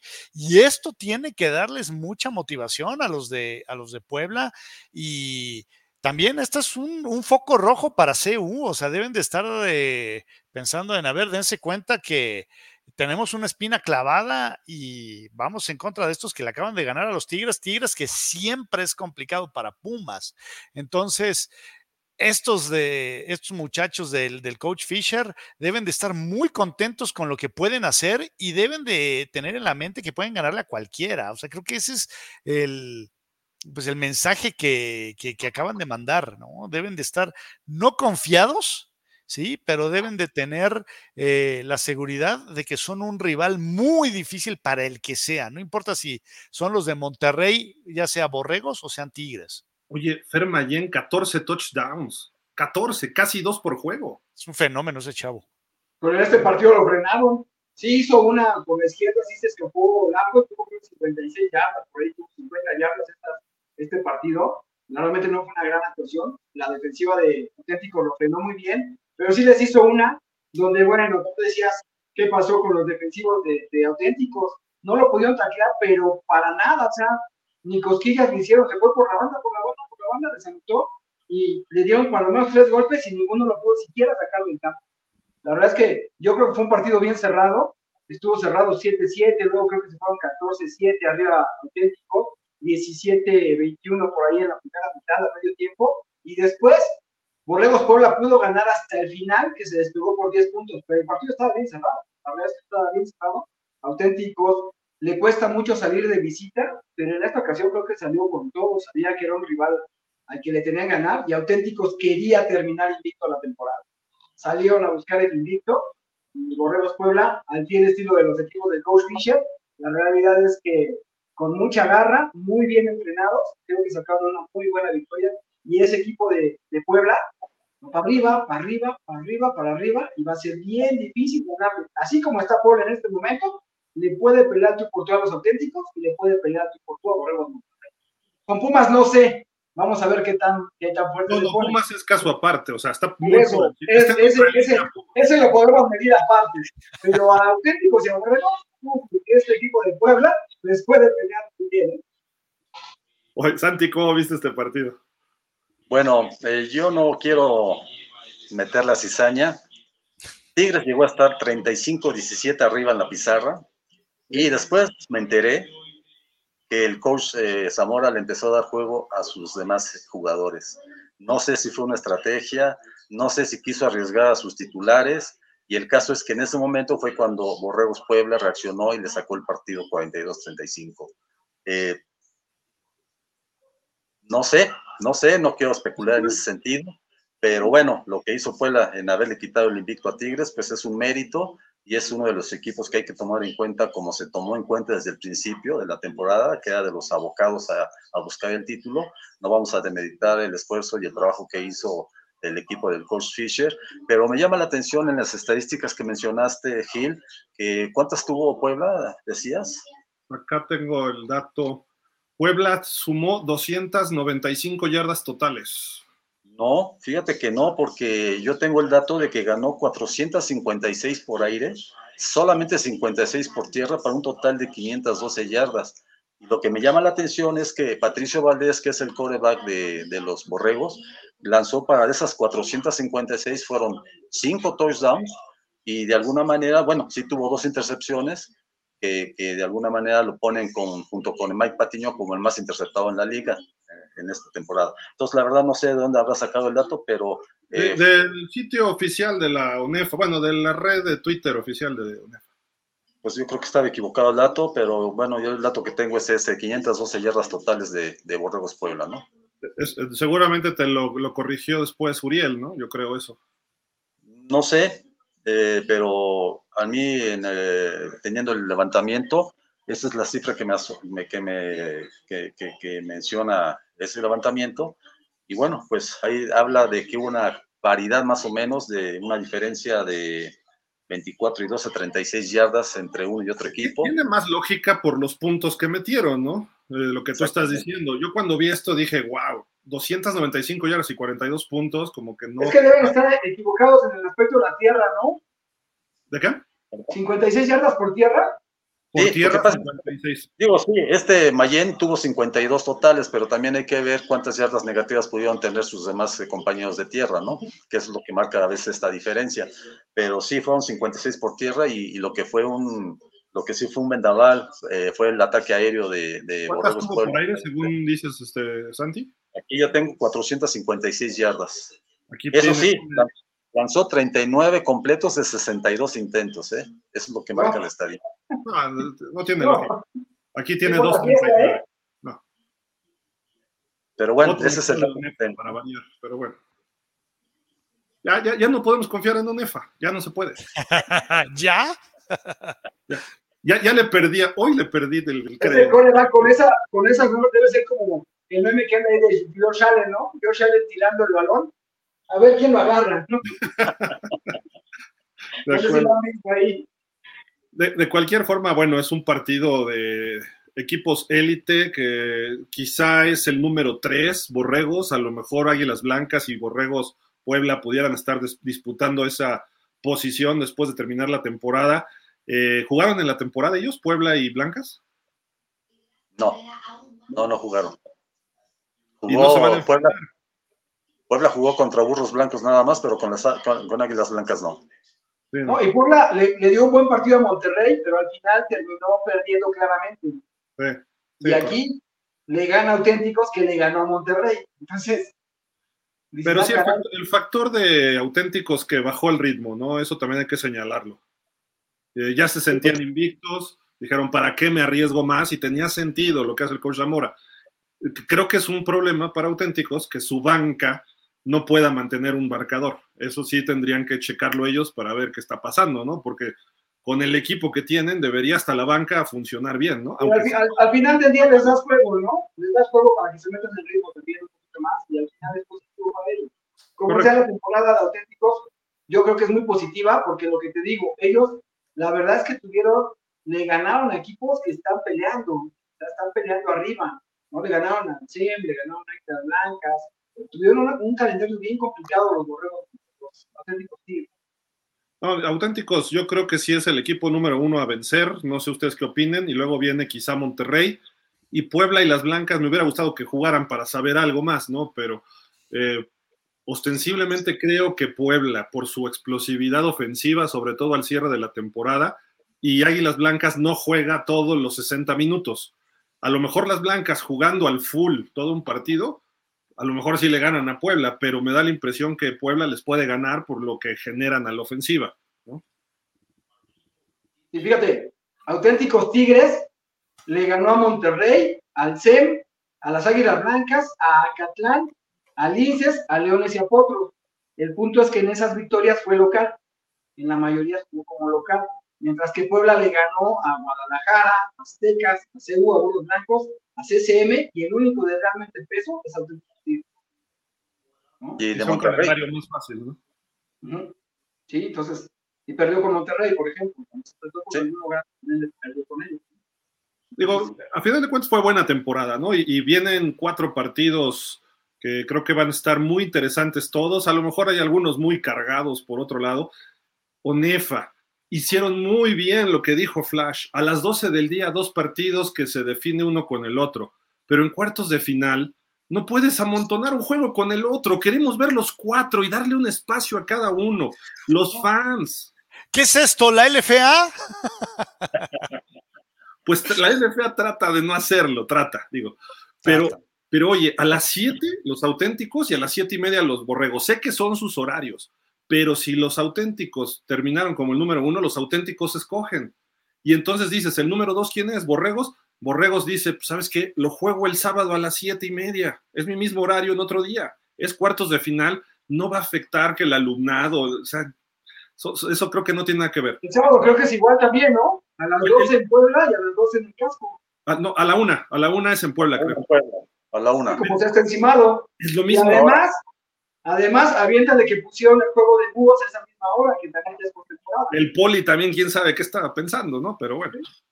Ah, la postemporada la Nacional, ahorita que de Santi, va a estar muy buena. ¿Cómo? La postemporada de la Nacional, ahorita que Santi. Ahorita, ahorita vamos también para allá. Pero bueno, el primer juego. Eh, a las, abre el equipo número uno, el sembrado número uno, los auténticos en casa, recibiendo a Catlán. Yo creo que Catlán tiene que hacer como 70 puntos para sacar este partido y aún así, quién sabe, ¿no? ¿Por qué tan poquitos? Y, quién sabe, ¿no? Y quién sabe. Pero digo, creo que eh, obviamente el, coach Horacio va a presentar lo mejor posible, Johan el mejor coreback, eh, a ver si juega Brando Niebla, este, Santi, pero bueno, es un partido este, de alto calibre a final de cuentas, pero creo que sí auténticos hoy es un equipo muy superior, es en el Gaspar Más a las 7, hay que estar pendientes de las transmisiones, probablemente en México lo, lo veamos en YouTube, no sé, ¿no? Desde el canal 53. Canal 53. También el canal del Congreso lo va a pasar. Ah, ok, pues ahí está. El canal del Congreso, para los que lo tengan, ahí está. El canal del Congreso va a pasar ese y el de Blanca. Ok, ahí está, perfecto, ya están los datos. Pero bueno, este partido, Santi, ¿qué podemos destacar?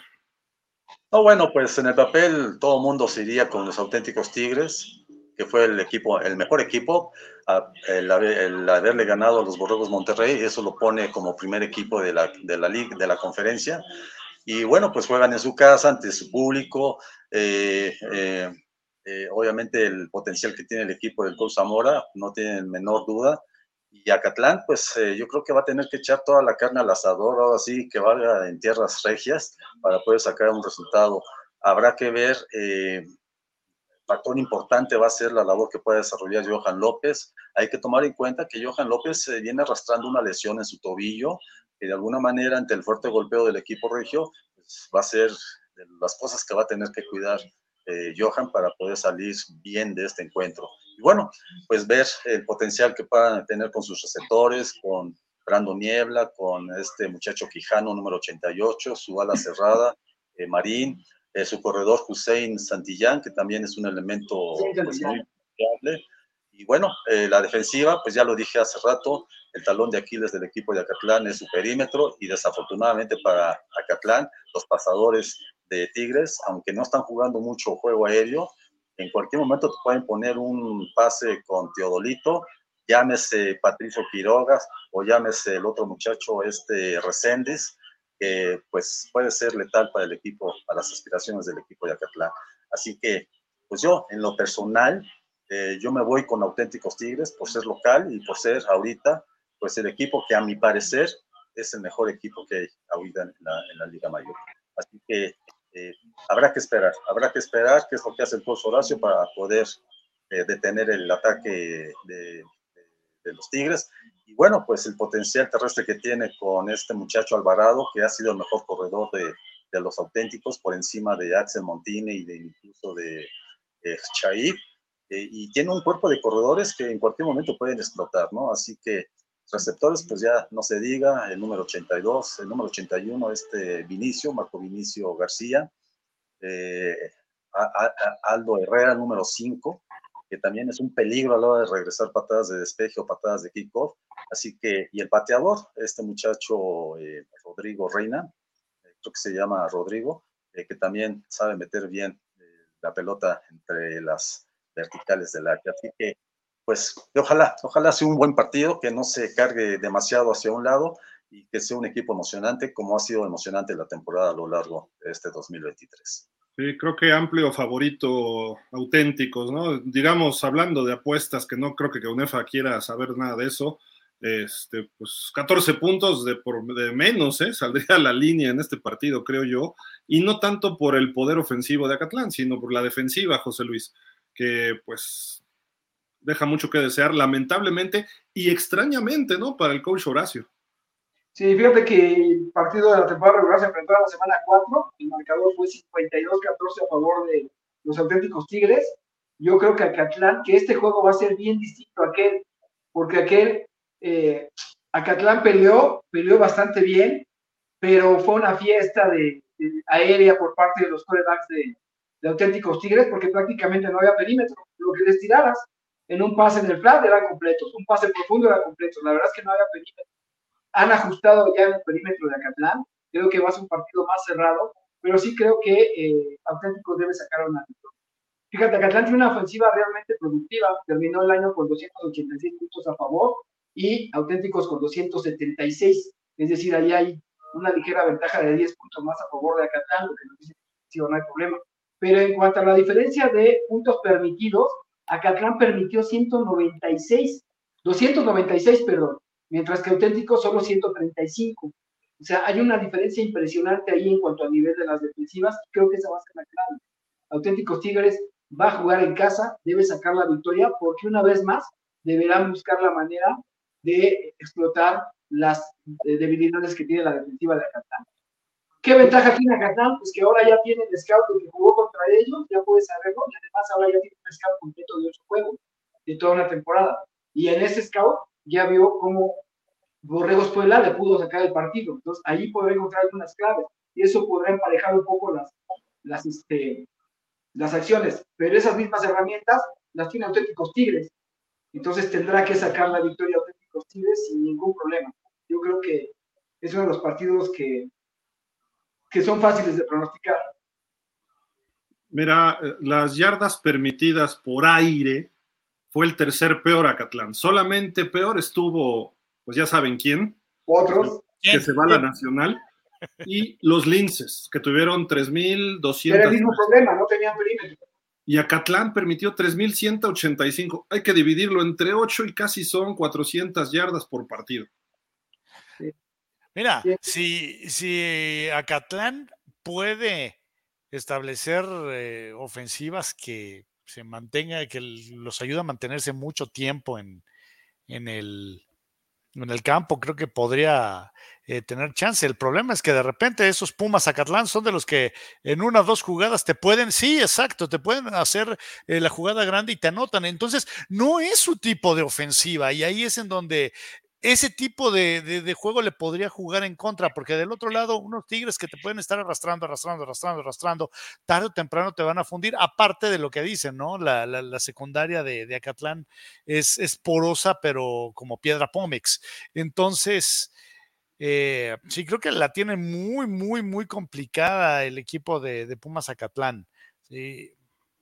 Creo que, por ahí los, los Pumas. Eh, pues se van a despedir temprano de esta, de esta postemporada. Acatlán, Acatlán. Y, y creo que feo, ¿no? creo que feo, como su partido de la temporada regular, a lo mejor un poco menos, a lo mejor queda 40, 25 o 24, una cosa así, ¿no? Pero porque también va a ser más esfuerzo y se va a preparar mejor Acatlán, pero se, cierran las distancias en el playoff, pero eh, sí la, diferencia de, ahora sí que de duelos directos entre ofensiva de Tigres, defensiva de Acatlán, creo que es abismal. O sea, ese es el problema, ¿no? Y del otro lado, la ofensiva de Acatlán es muy buena, pero la, defensiva de los Tigres no, no, no es ninguna papita, ¿no? Entonces, ahí es en donde se empiezan a descuadrar los, los, los tiros. Y los Pumas le metieron 38. Los Pumas. Imagínate. Pero ¿sabes qué? Habrá que ver, habrá que ver cómo Acatlante puede dar un gran partido como se le dio a las blancas, ¿no? Y habrá que ver qué tan golpeado llega, llega auténticos, porque la verdad es que el juego contra Borregos Puebla fue muy complicado. Borregos Puebla es un equipo bien, bien pesado, que pegan bastante, entonces eh, ahí sí creo que en ese equipo es la primera vez en toda la temporada que auténticos no se vio superior en cuanto a la fortaleza del equipo, porque Puebla es un equipote, ¿eh? un equipote. La verdad es que es un equipote y entonces habrá que ver qué tan golpeados llegan los auténticos. ¿Sabes que Acatlán tiene que también hacer eh, remembranza del cierre de temporada. O sea, sí, si bien pierde la semana pasada en contra de, de Pumas CU, pero también, oye, el juego que si bien cae en contra de las blancas, pero lo remonta, o sea, cosa que nadie teníamos presupuestado, y después vuelve a, sacar el juego a la siguiente semana. Entonces, creo que eso es algo que también tiene que tener muy, muy, muy presente todo el equipo, ¿no? Empezando por, por, el, por el coach Horacio, decir. Sí, o sea, ya se dieron cuenta que puede. Y eso es importante, o sea, ya se dio cuenta que sí puede. ¿no? Porque la, manera que le sacaron el juego, la manera en que le sacaron el juego al C y luego el juego que le dan a las blancas, la realidad es que el equipo puede, nada más es que se metan en la cabeza. Si meten 70 tienen chance, creo yo. Igual y sí. Pero la bronca es que van a, a permitir 75. Ojo, alerta de sorpresa en Monterrey, en el Banorte, Ciudad de México le va a pegar a Borregos. Sí, señor, a las siete y media de la noche viaja el Ciudad de México contra Monterrey, descansó una semana, se recuperaron de lesiones. Hasta aparece el reportero de la mañanera. Oh, espérate. Sí, este, eh, eh, eh Gil, eh, espérate, ya, ya espérate, despierta Gil, que te va a matar Freddy Krueger. José Luis, yo no me llevo así contigo, ¿eh? O sea, espérame, me deja, pongo un parche o algo aquí. Con, esas flores al Ciudad de México, el alma mater. Mira, digo, creo que la temporada jugaron acá, ¿no? En el, ¿cómo le Disney. En Disney. Que ya no es Disney. Pero bueno, este, y eh, manejó el partido Monterrey como quiso, acá en México. Lamentablemente allá, digo, creo que aquí se le acaba al Ciudad de México, por más que yo quisiera, pues no, no, no, no vamos a dar para más. Y también Monterrey va a salir tranquilo. Espero que no sea una paliza escandalosa, pero también favorito arriba de 14 puntos sin problema. Eh, Monterrey quizás hasta se esté cuidando, igual que auténticos, creo que no tanto. Tiene a Catlán más cosas todavía. Pero creo que Monterrey va a llegar un momento en que mete al segundo equipo y a cuidarnos, ¿no? Creo yo que así puede ocurrir. Esperemos que no, esperemos que sea un partido cerrado y todo, pero lo veo muy difícil, Flash. Sí, está complicado. O sea, aparte, volvemos al punto. Eh, eres el, pues el desfavorecido, ¿no? El underdog. Irte a meter a casa de, del grandote. Y sabes que irte a meter a casa del hermano mayor, por mucho que quieras eh, cerrar y, apretar las cosas, en este caso, sí, creo que ese es el juego más disparejo de la jornada. ¿eh? Creo que aquí Monterrey. Eh, Puebla. Tú porque odias a los Pumas, mano. sí, pero sí creo que eh, aquí los, los señores de Monterrey se van a despachar con la cuchara grande. José Luis, tú también estás en la misma, supongo. No, yo, yo mira, yo diría que Borrego Ciudad de México, al igual que Acatlán o que Linces, ya debe presumir que tuvo la temporada exitosa. Meterse a postemporada de su segundo año de regreso y con una marca de 4-4, de 50, me parece que es, una, es un paso adelante, porque ese equipo el próximo año va a ser de los contendientes, va a estar peleando. Yo creo que su objetivo ya se cumplió, está bien, y este año deben estar conscientes de que pueden salir a pelear, pero difícilmente la van a Monterrey tiene mucho más armas en este momento para, para sacarla, y entonces yo no los vería como víctimas así de, ay, simplemente los vería como un marcador lógico, como, como un punto lógico, pero sí resaltaría lo que ha hecho Ciudad de México, porque además lo ha hecho bien, ha, ha, ha tenido buenas victorias y su equipo se ha, se ha, se ha presentado bien. Eh, entonces, digo, también CCM le ganó equipos no de muy buena calidad, pero les ganó, ¿no? Le ganó a Burros Blancos, le ganó a los Potros, a Aztecas y a Guadalajara. Entonces tampoco podemos eh, decir que es un equipo, digamos, de bajo para arriba, ¿no? Más bien de, a, media para abajo, ¿no? Mientras que pues, Monterrey sí tuvo, juegos más complicados, ¿no? Entonces, este, ah, tampoco, digamos, si comparamos las victorias de Monterrey con las de los auténticos, pues Monterrey no tuvo gran problema, ¿eh? Le ganó a Puebla, que sí es más, pero luego le ganó a CCM, a Guadalajara, Burros Blancos, a CEU, Aztecas y al CEN. El primero y el último fueron los grandes, grandes victorias, ¿no? Entonces, este, aún así creo que es un buen equipo que, que, va a estar ahí. No lo veo tan sólido como para pensar que va a ser el campeón, pero es un equipo que tiene mucho mayor nivel que el CCM. Entonces, ahí sí creo que ya no hay mucho que decir. CCM deberá irse tranquilo, eh, confiado de que hizo un muy buen trabajo. Creo que está haciendo muy bien el coach ahí su trabajo. Entonces, este, creo que, que va a estar bien. Santi, ¿habrá chance de meter más de 20 puntos para el Ciudad? Mira, este, como dice José Luis, yo pienso que lo que ha hecho Ciudad de México al mando del coach Lira es de mucho mérito. Recuerden que él llegó con casi nada, ¿verdad? Y ahora, este año lo dijo en su presentación, ha tenido un reclutamiento que se ha notado en la participación de sus jugadores en obtener cuatro victorias. La verdad, hay que reconocerle el trabajo realizado por el coach Lira y a su staff. Bueno, va a ser muy difícil que puedan sacar el resultado ya en Monterrey. La verdad, pues Monterrey apenas va llegando al clímax que siempre le conocemos. Y una defensiva que, pues la verdad, este, es muy fuerte, muy pesada. No creo que Denison Santiago, número uno, o Carlos Confalunieri, que aunque es, un, es el máximo receptor de la liga, eh, pudiera hacerle daño al equipo de Monterrey. Eh, obviamente Monterrey con sus receptores, Eduardo Ortega, Mauricio Santos, el hermano de Mauricio, eh, y cuando ustedes quieran verle, pues va a ser este, imparable, ¿no? Entonces, aquí lo plausible es lo que se hizo por parte de Lira para tener al equipo en postemporada apenas en su segundo año, y eso es lo que hay que darle el mérito. ¿Qué va a pasar el próximo año? Pues seguramente van a seguir con su plan de reclutamiento para hacer más potente el equipo hay que seguir, hay que seguir de cerca a este muchacho Iñaki Colín, eh, perdón, este Iker Colín, número 5, así como su hermano Iñaki, aunque me parece que Iñaki ya es su último año de temporada regular, pero bueno, ahí está el futuro del equipo de Ciudad de México y esperar mejores resultados para el próximo año.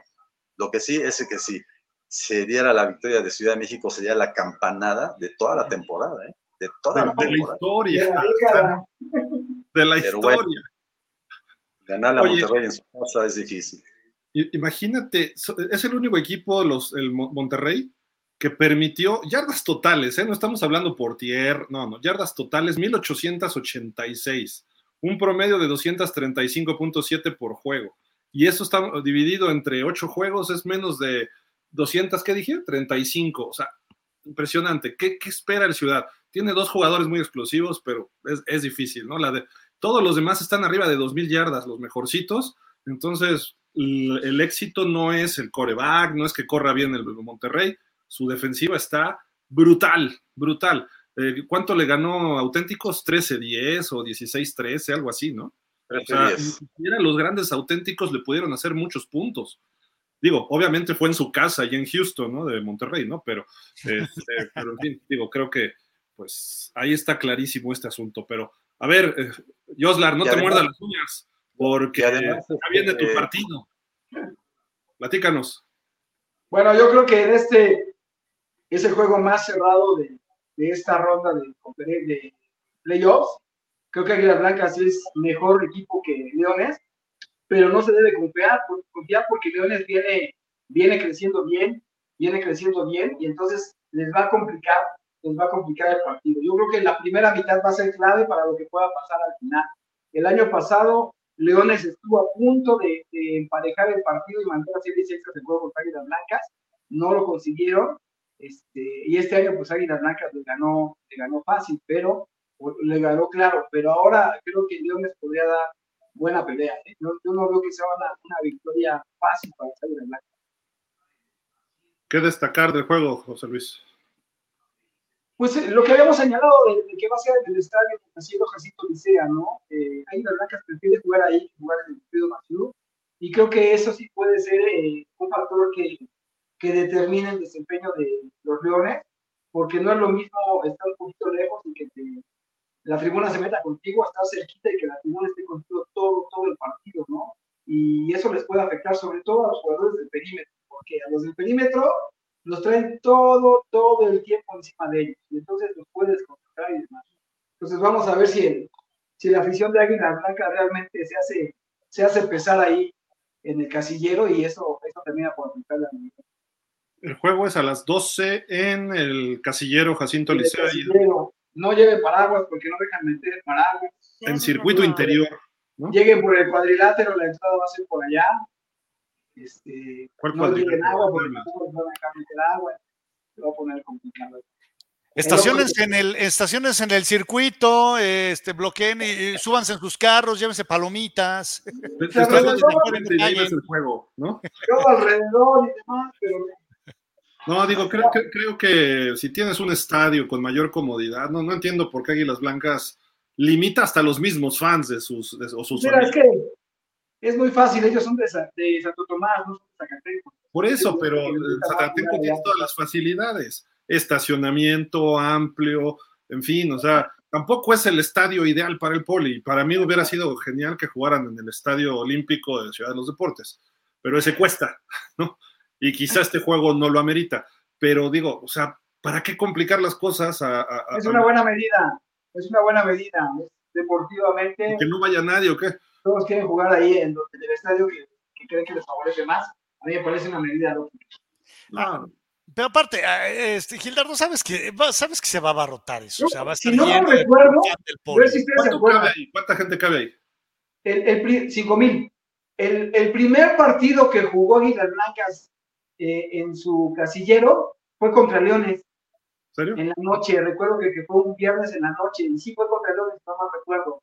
Entonces ahí ya pues, los Leones también ya conocen esa área, de qué se trata. Llevan, el año pasado jugaron ahí también.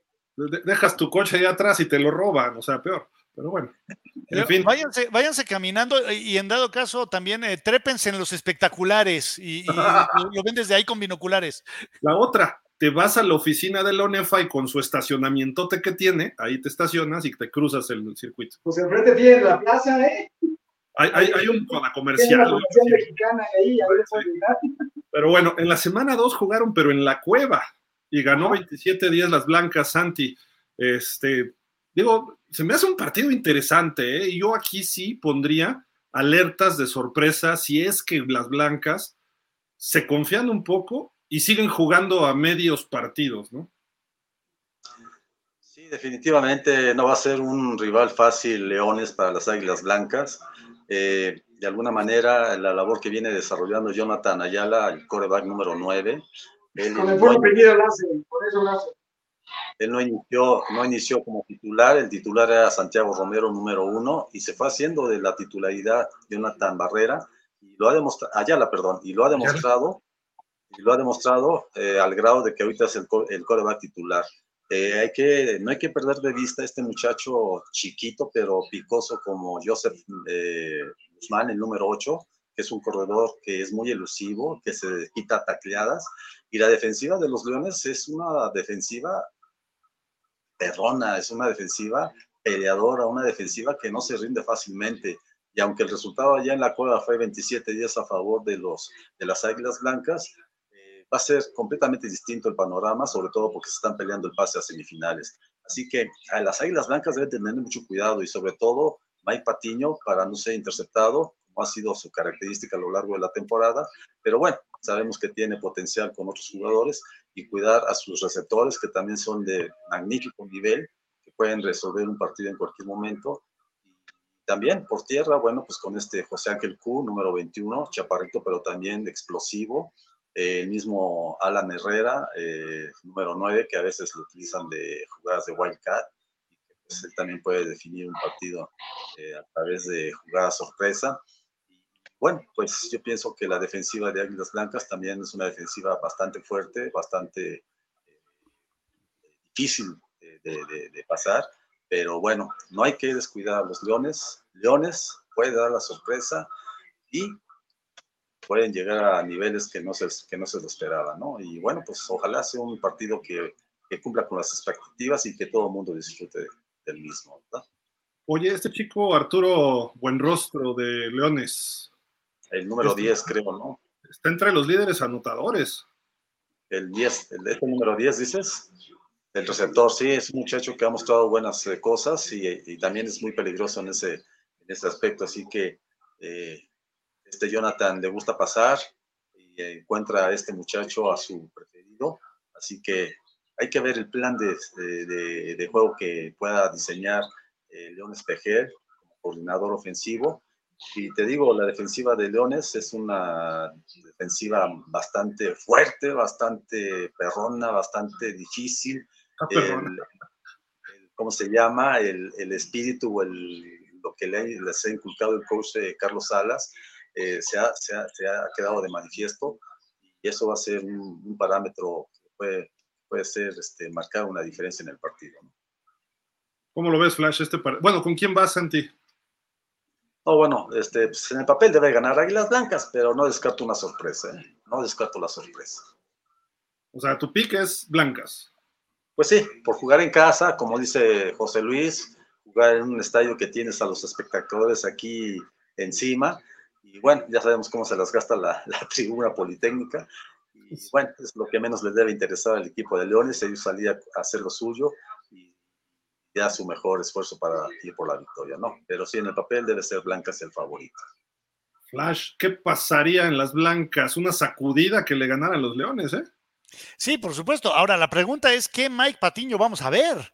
Sí, porque ha sido un coreback, pues, eh, irregular. De repente se ve muy bien y hay veces que dices, híjole, tiraste un pase infame y eso te puede hundir rápidamente.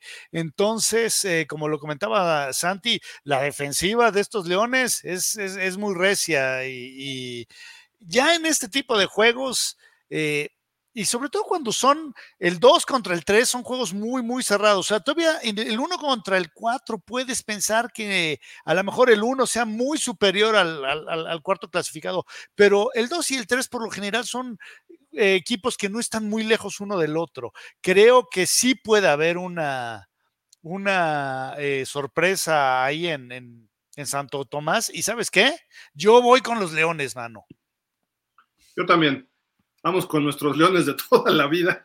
Obviamente Águilas Blancas es favorito, ¿eh? Sí, pero sí, sí, yo no creo que jueguen los cuatro cuartos y eso es un problema para ellos. Y los leones de la Nagua, ¿qué pierden? Nada. Es que, es que, eh, ¿sabes qué? O sea, no juegan los cuatro cuartos, pero, o sea, no es como que, ay, porque no queremos, simplemente, o sea, hay algo que, que, que no, que no engranan durante, de, durante ah, ese tiempo. O sea. se, se, pasan de sobrados, creo yo. O sea, saben que son buenos y de repente empiezan a. Pero eso es peligroso, eso sí. es muy peligroso. Y eh, estuvo a punto de costarles el juego en contra de Acatlán. ¿Sí? Entonces, eh, aquí no puedes caer en esas confianzas, ¿sí? Y si de repente, insisto, empezamos a ver a Mike Patiño un tanto, pues, desatinado, intercepciones, cuidado, ¿sí? Porque ahí es cuando, cuando estos leones pueden, eh, en una de esas, dar un zarpazo y cuando se den cuenta las águilas, ay, güey, ¿qué pasó? Pues ya estamos, eh, ya, ya vamos abajo y muchas veces ya no es tan fácil. Y menos en playoff, ¿no? Pero yo, también voy con la sorpresa aquí, pero digo, obviamente esto, sé que voy en contra de, lo lógico, ¿no? vámonos, bueno, Santi, si quieres, preséntanos este partido que es a la una ya en el cráter azul, entre Pumas y Borregos en la temporada, según nos decía una persona que no quiero mencionar, un partido cerrado, 49-27, pero a lo mejor este termina más cerrado, ¿no? 70-50. Gracias por la estafeta, mi estimado Gil. Bueno, pues un partido muy difícil para Pumas CU. Eh, las ausencias que ya mencioné en un principio van a pesar en el equipo. Eh, habrá que ver el desempeño que pueda tener Félix Rivera como mariscal de campo, que obviamente va a ser el titular por lo mostrado en el juego contra Pumas Zacatlán, por lo que ha mostrado durante toda la temporada de la lesión que tuvo eh, Leonardo Garza en el partido contra las Águilas Blancas. Pero bueno, eh, yo platicaba con el coach Nava de lo que esperaba de este encuentro y decía pues que sí, es un partido que van a preparar al máximo, que ya tuvieron la fortuna de, enfrentar, de enfrentarlos y a pesar de que ellos también tienen bajas y, los Pumas la tienen, pues va a ser otro panorama el que va a eh, prevalecer en este encuentro. Pero bueno, en el papel, el jugar allá en, el cráter azul es una ventaja para el equipo del coach Fisher. Eh, lo que hizo con base a las estadísticas que tengo del juego pasado contra los auténticos de Patricio Valdés, que ya se apoderó de la titularidad del de, coreback, pues puede ser, eh, y además que es el tercer mariscal de campo de del circuito, puede ser un factor que puede inclinar la balanza a favor de los poblanos.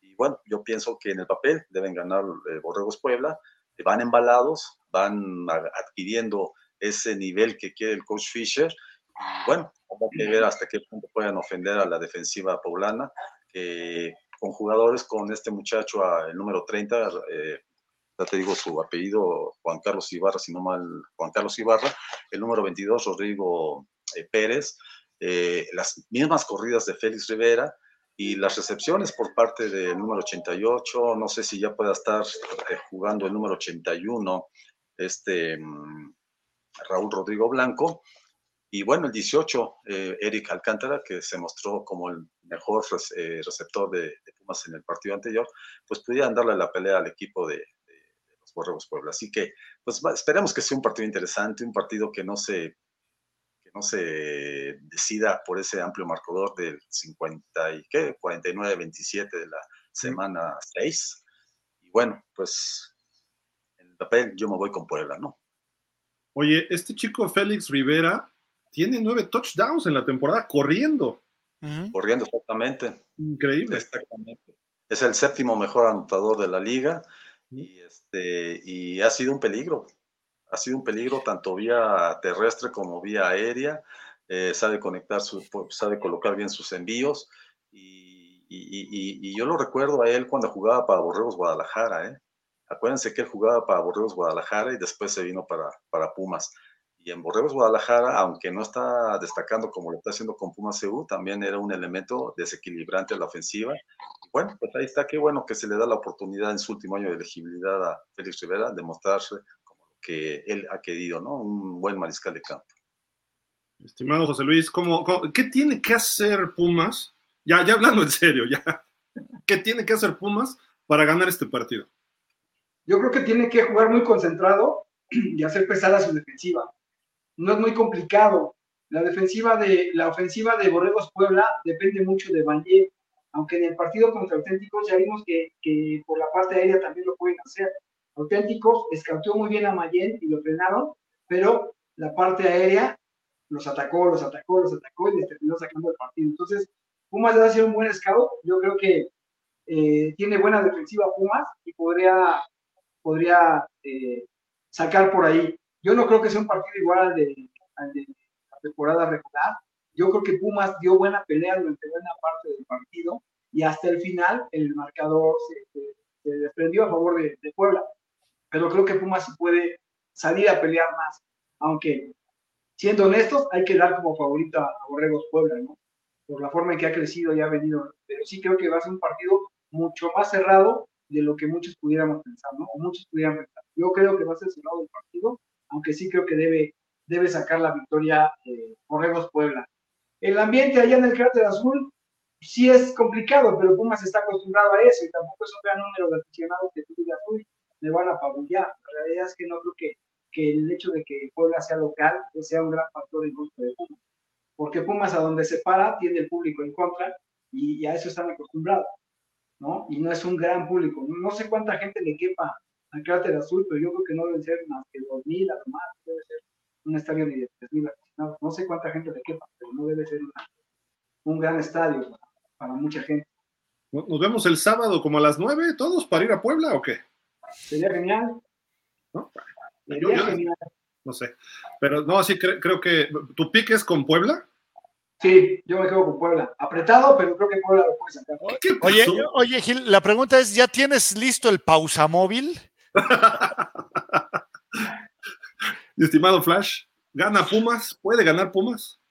Ya, por supuesto que puede ganar Pumas, pero creo, que Pumas ha sido un, equipo, híjole, ha sido una montaña rusa durante toda la temporada. O sea, por momentos se ha visto muy bien, por momentos se ha visto mm, no tan bien. Eh, aún así, creo que mucho de lo que está comentando José Luis tiene que ver, no es un gran estadio al cual se va a ir a meter, tiene un rival difícil enfrente, sí, que debe de salir como favorito el equipo de Puebla, por supuesto, pero eh, a un equipo como Pumas es difícil eh, descartarlo de buenas a primeras. Y a mí lo que me preocupa es la actuación de Félix. Si Félix sale en un buen día, puede destrozar a cualquiera. Y, y de repente sale atinado y te ponen unos arcoíris preciosos para 40 yardas pero también lo hemos visto fallo en, zonas profundas. Ahora, por tierra es otro boleto. Sabemos que es una auténtica amenaza y ninguna ofensiva está tranquila cuando está haciendo el, el, handoff, ¿no? Sabes, sí que cuando está haciendo el RPO, ¿no? Si, si, si va a dejar el balón en el corredor o lo va a tomar él, ¿sí? Sí es una dimensión eh, distinta a la que le da la ofensiva Insisto, el detalle es qué tan atinado va a salir en sus pases, sobre todo en los profundos. Si sale en una buena tarde, creo que Pumas puede ganar, pero no, te voy a decir que fácil, porque tiene un equipo muy, muy competitivo enfrente, pero lo puede hacer. ¿sí? Pero creo que sí está dependiendo a la ofensiva mucho de lo que él pueda hacer. ¿sí? Esa es la clave. Y, tiene que meter puntos, obviamente, porque Puebla no se va a quedar bajito en puntos. Sí, no, no, no, para nada. ¿Sí? Pero si me preguntas mi pick, yo sí te digo, aquí se va a dar otra sorpresa y va a ganar Pumas. Gracias por regalar el pick, gracias. Otro que se va a quedar atrás. Aquí llevamos cuenta. O sea, el sábado vas con dos sorpresas. Hoy dos sorpresas. Ya regaló la semana incluso el señor. Yo nada más fui con una, la de León, espérate. No, es como lo que, es un hecho, lo, que es un hecho es que el sábado vamos a tener una muy buena jornada de fútbol americano. Sí. Lamentablemente los partidos son a la misma hora y además tenemos el Gran Premio de Las Vegas que tenía años que no se corría en sábado y ahora se va a correr en sábado. ¿Y, eso qué es? ¿Qué es eso? Oye, tú no sabes, Gil, tú no sabes. no, no sé, por eso pregunto, ¿qué es eso? Oye, oye, Gil, eh, hazle como palazuelos, apuéstale, papá. no, yo sí voy con mis borregos Puebla de toda la vida. Este, creo, creo que no digo fácil, porque sí, no, no, no es lo mismo el partido de temporada regular. Y a lo mejor tampoco creo que el coach ahora ya cambia la circunstancia. Ya no se trata de meter más de 40, se trata de ganar, convencer y guardarte para el siguiente, porque Puebla presuntamente va a ir a Monterrey o a, o a Auténticos la siguiente semana. Entonces no puedes o sea, digo, si Pumas se pone al tiro, pues va a ser un partido muy difícil y lo que salga, ¿no? Pero si ya sacas un partido con amplia ventaja, creo que pues puedes manejar el partido y cuidarte para lo que viene después, que es un rival considerablemente más difícil. Además, tienes que ir al norte, sí o sí, ¿no? Entonces, el coach Fisher allá no ha podido en estos últimos dos años. Eh, digo, no, no puedes dejar pasar a los Pumas, porque los Pumas es un equipo de tradición, un equipo con garra, que sí te puede dar una tarascada y de repente, ¿qué huele? Perdimos, ¿cómo? Si ya estábamos con los boletos de avión a Monterrey, ¿no? Entonces, eso le puede pasar a, a, Puebla. Con que no se confíe, creo que es suficiente porque es mejor equipo hoy, mejor coach, mejor organización, mejor programa. Pero Pumas, aguas, porque ¿qué pierde Pumas también? Nada. Con organización, perdón, ahí sí no creo. Pumas ah, no me digas que el director de deportes de la UNAM no, es esa parte, pero lo que hay alrededor de los Pumas sí es. No, no, no. Mira, hasta yo, hasta yo sería mejor director de cualquier programa de ponme los delfines. Pero una cosa es el programa de americano y otro el director de deportes. Y, y el, director de, Sochi, de, Delfines de Xochimilco y la haría mejor que el señor que está ahí en Pumas. No, no se va, ya se va. No de, hecho, de hecho, ojo, ojo, hoy mismo podría haber noticias de que hay un nuevo rector en la UNAM. En cualquier momento podría, podría darse la noticia. Podría ser hoy, hoy mismo o mañana. Bueno, ya la próxima bueno, semana esperemos. Se supone que sería hasta el 18. Yo lo que sé es que se supone, eh, pero, no, rector. Ya tú lo sabes, Radio Pasillo está, está señalando que hoy mismo podría ser que, que, que sorpresivamente se diera, se diera la, el anuncio de que hay un rector y otros anuncios más antes de que Graue se vaya. Quiere dar algunos anuncios más ahí. Va a decir, se queda el director de deportes. No, ojalá. No, cállate. no, no, sobre la abogada que muchos hemos nombrado por ahí. Parece que va a haber la resolución antes de que se vaya Graue. También va a haber por ahí una resolución. Y lo del rector empieza a sonar en portales de noticias y demás, que hoy podría darse la noticia. ¿Quién es el fuerte? ¿Álvarez de Casa? No. ¿Eh? Álvarez de Casa, no. Se está manejando hasta ahorita nombre, pero sí el hecho de que hoy podría. Hay como cuatro o cinco, ¿no? Ahí fuertes. Hay fuertes, hay fuertes, pero incluso el tema de que puede ser mujer es muy fuerte. Entonces, a, que, a, ojalá sea una mujer a que le guste la mexicana. Ah, según la NFL es la mitad, la mitad de México le gusta de, de, de los fans, la mitad son mujeres que les gusta el americano, entonces puede ser que sí. Puede ser que sí. Y fíjate que los Pumas CU sí le gustan a muchas mujeres de la UNAM. Claro. Es un equipo que le gusta mucho a las mujeres. Mira, las mujeres son más fieles en general. Sí, sí, sí. A, a José Narro le gustaba mucho y apoyó mucho a la cultura sí. americana. A Graue no tanto, no tanto. La, la, prueba es que tenía este tipo ahí en, en, la dirección de deportes, pero... A ver, ni siquiera tantito le gustaba, hombre, o sea... Nada, no, Le no, estás no. dando mucho. A Narro lo veías en los partidos y andaba ahí metido. A Graue no lo viste por nada. No, sí, y, pero a Narro, a Narro, lo veías inclusive en juegos de intermedia de la Facultad de Medicina. Sí. O sea, de ese, de ese eh, nivel de, de, de, de, gusto tiene por el fútbol americano. No, mira, estos, estos ocho años de ser eh, uno de los programas top de México, Pumas. ¿Eh? Terrible, terrible. En estos, en estos ocho años, Pumas ha tenido cinco coaches. Cinco. Ninguno de ellos le ha ganado a algún equipo politécnico. Sí. Ninguno. No, sí, todavía le tocó Rivera, ¿no?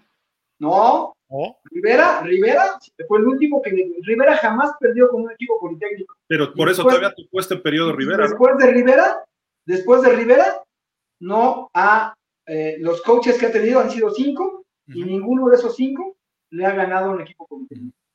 Oye, pero a ver, cuando entró este señor, todavía estuvo un año Rivera de coach, ¿no? Creo que sí, pero, pero yo te estoy hablando de, los, de, de, de que salió Rivera para acá. ah, ok, ok, de Rivera para acá. Ha sido, ha sido Otto, este, Otto uh -huh. Félix, Félix. Eh, Canales, eh, Nava. Este, eh, Nava, ¿han sido cuatro? Uh -huh. Cuatro. Cuatro, cuatro coaches. Cuatro. cuatro. Ninguno le ha ganado equipo político. Ah, bueno, ¿no? en fin. Y Rivera, 10 años invicto en el equipo técnico y Rivera pues tuvo toda esa gestión con Narro. Bueno, ¿no? a, a, Rivera le tocaron cuando los malos directivos estaban en el poli. Sí. Pues no había presupuesto, querían cerrar equipos, este, no había reclutamiento, también digo, no fue el factor de que... Sí, los... sea, pero como sea, ahí está la marca, mala sí, marca claro. para todos los equipos. ¿no? Pues bueno, ahí están los, los cuatro cuartos de final. Onefa, ¿por qué diablos? ¿Por qué? ¿Por qué? Pon uno a las 7, otro a las siete y media, pero el sábado. Pon uno a las 12 y el otro ponlo a las. Imagínate el sábado, a las 12 en el casco, a las tres y media en Puebla y a las siete y media en Monterrey. Y el, no, te digo que quiero ver el Gran Premio. ah, bueno, entonces no, ya dijo José Luis que no. Se cancela uno de los juegos. Es más, dale por default a las blancas para que esté el Gran Premio. Sí, Tempranito, ponlo temprano. Bueno, pone el domingo uno. No, porque hay NFL, no, no. Podías poner el de búhos en viernes. Y luego el de las blancas a las 12 y a las 3 el otro. Ya Mira, el, de búhos lo pones a las 4 en el mismo Wilfrido Macía. Ya. Ah, no creo. Ahí ya estaba más complicado, pero. Haces doble jornada en el poli. También el poli, quién sabe qué tantas cosas está haciendo por ahí, que bueno, en fin. Santi, ah. la Nacional también tiene sus playoffs, ¿no? Sí, ya quedaron definidos con esta cierre tan espectacular que tuvo el grupo Francisco Cárdenas allá del norte, en donde había cuatro equipos involucrados en la calificación y a final de cuentas, tres de los equipos pudieron terminar con marca de 6-2 y por criterio de desempate en cuanto a puntos en contra, pues los Lobos de la Universidad Autónoma de Coahuila quedan fuera, Águilas de Chihuahua como número 2 y los Zorros del Cetis como número 2. Eh, eh, pues son los que califican. Y en el grupo eh, coach Mario Borges ya estaban calificados los búhos del Guinda del Politécnico y quedaba entre Frailes y Leones. Aquí hubo una situación muy especial porque el juego entre Leones de Cancún y los eh, Jaguares de la UTESI no se desarrolló por una circunstancia carretera que se dio en el viaje que tuvieron los Jaguares, que no pudieron llegar a Cancún. Y a final de cuentas, pues que yo sepa, hubo alguna eh, apelación por parte de Frailes para que se rehiciera el juego, aunque iba a ser difícil que los jaguares pudieran vencer a los leones, pero bueno, una posibilidad es una posibilidad, y a final de cuentas, pues se le marcó el forfeit a los jaguares 1-0 y eso le dio el pase a los leones de la Náhuac, que por haberle ganado a los búhos Guinda, se colocaron como primero lugar y además pasan by por ser eh, uno de los mejores primeros lugares de esta conferencia nacional. Y en el grupo licenciado Alfredo, José Alfredo Arnold Morales, pues ahí está el mejor equipo de la conferencia nacional, que son los Borregos Querétaro, que terminaron invictos con 8-0. Y a final de cuentas, los Tecos de la Universidad Autónoma de Guadalajara le, imponen una paliza de 50-21 a los Cárdenas de la UIW y dejan fuera a los Leones de la Nahua Querétaro. Y bueno, pues ahí están ya los juegos de comodines o wildcat, como se le quieran llamar, son el que se va a eh, realizar el sábado allá al mediodía en el Wilfrido Maciú, cuando los Búhos Guinda reciban a los Cetis. Este va a ser un partido muy interesante. Y allá en Chihuahua, pues eh, las Águilas de Chihuahua van a recibir a los Tecos, que también eh, va a ser un partido interesante, aunque creo que el que va a causar más expectación es el que se va a dar aquí en la Ciudad de México entre los Politécnicos los de Mexicali, los cachanillas de Mexicali. Así que así quedan estos partidos. Y aquí lo curioso es de que eh, los equipos que pasan by, que son Borregos Querétaro y los Leones de Cancún, pues ellos van a esperar a los ganadores para enfrentar las semifinales. Con ello yo ya toqué a los dos equipos que van a, a, buscar el ascenso a, la conferencia de los 14 grandes. o sea, va a acabar la nacional que los 14 grandes. Oye, Santi, ahí interesante que Lobos, Frailes y Potosito quedan fuera con, marca ganadora, ¿no? Creo que por pues ahí marcas de 6-2 y demás y quedan fuera por este esquema que están manejando ahora, ¿no? Pues más el caso de los Lobos que terminaron 6-2, ¿verdad? Y que estaban en posibilidades, pero desafortunadamente tenían muchos puntos en contra, que eso fue lo que marcó su eliminación. Y esas dos derrotas que tuvieron seguidas después de haberle ganado a las Águilas de Chihuahua, eh, pues marcaron el, derrotero del equipo del coach eh, Edgar Rodríguez. Y en el caso de los frailes, pues bueno, ellos terminaron con marca de 6-2 también. Tuvieron el inconveniente de haber perdido en dos ocasiones ante los búhos. Ellos le ganaron incluso a Leones de Cancún allá en, en, el Coliseo Maya. Y en el caso de, del, otro, del otro grupo, bueno, pues ahí la pelea por calificar estaba entre Tecos y Leones. Y bueno, iba a ser difícil que Leones le ganara a los Borregos allá en Querétaro, en un clásico queretano, y en el campo de los Borregos, y a final de cuentas, pues ganaron los Borregos 21 a los Tecos, pues hicieron lo que tenían que hacer, 50-21 a los Cardinals, con eso obtuvieron desde el mismo viernes su pase a, la, a, los playoffs. Así que, pues muy interesante se pone. Este, yo digo que las Águilas de Chihuahua no pueden estar confiados, ¿no? Tecos eh, es un equipo difícil que ha ido de menos a más este, y bueno, no va a ser fácil para los muchachos del coach Treviso el ganar el partido ante los de Zapopan. Así que interesante se pone este, esta, esta temporada, postemporada de la Conferencia Nacional.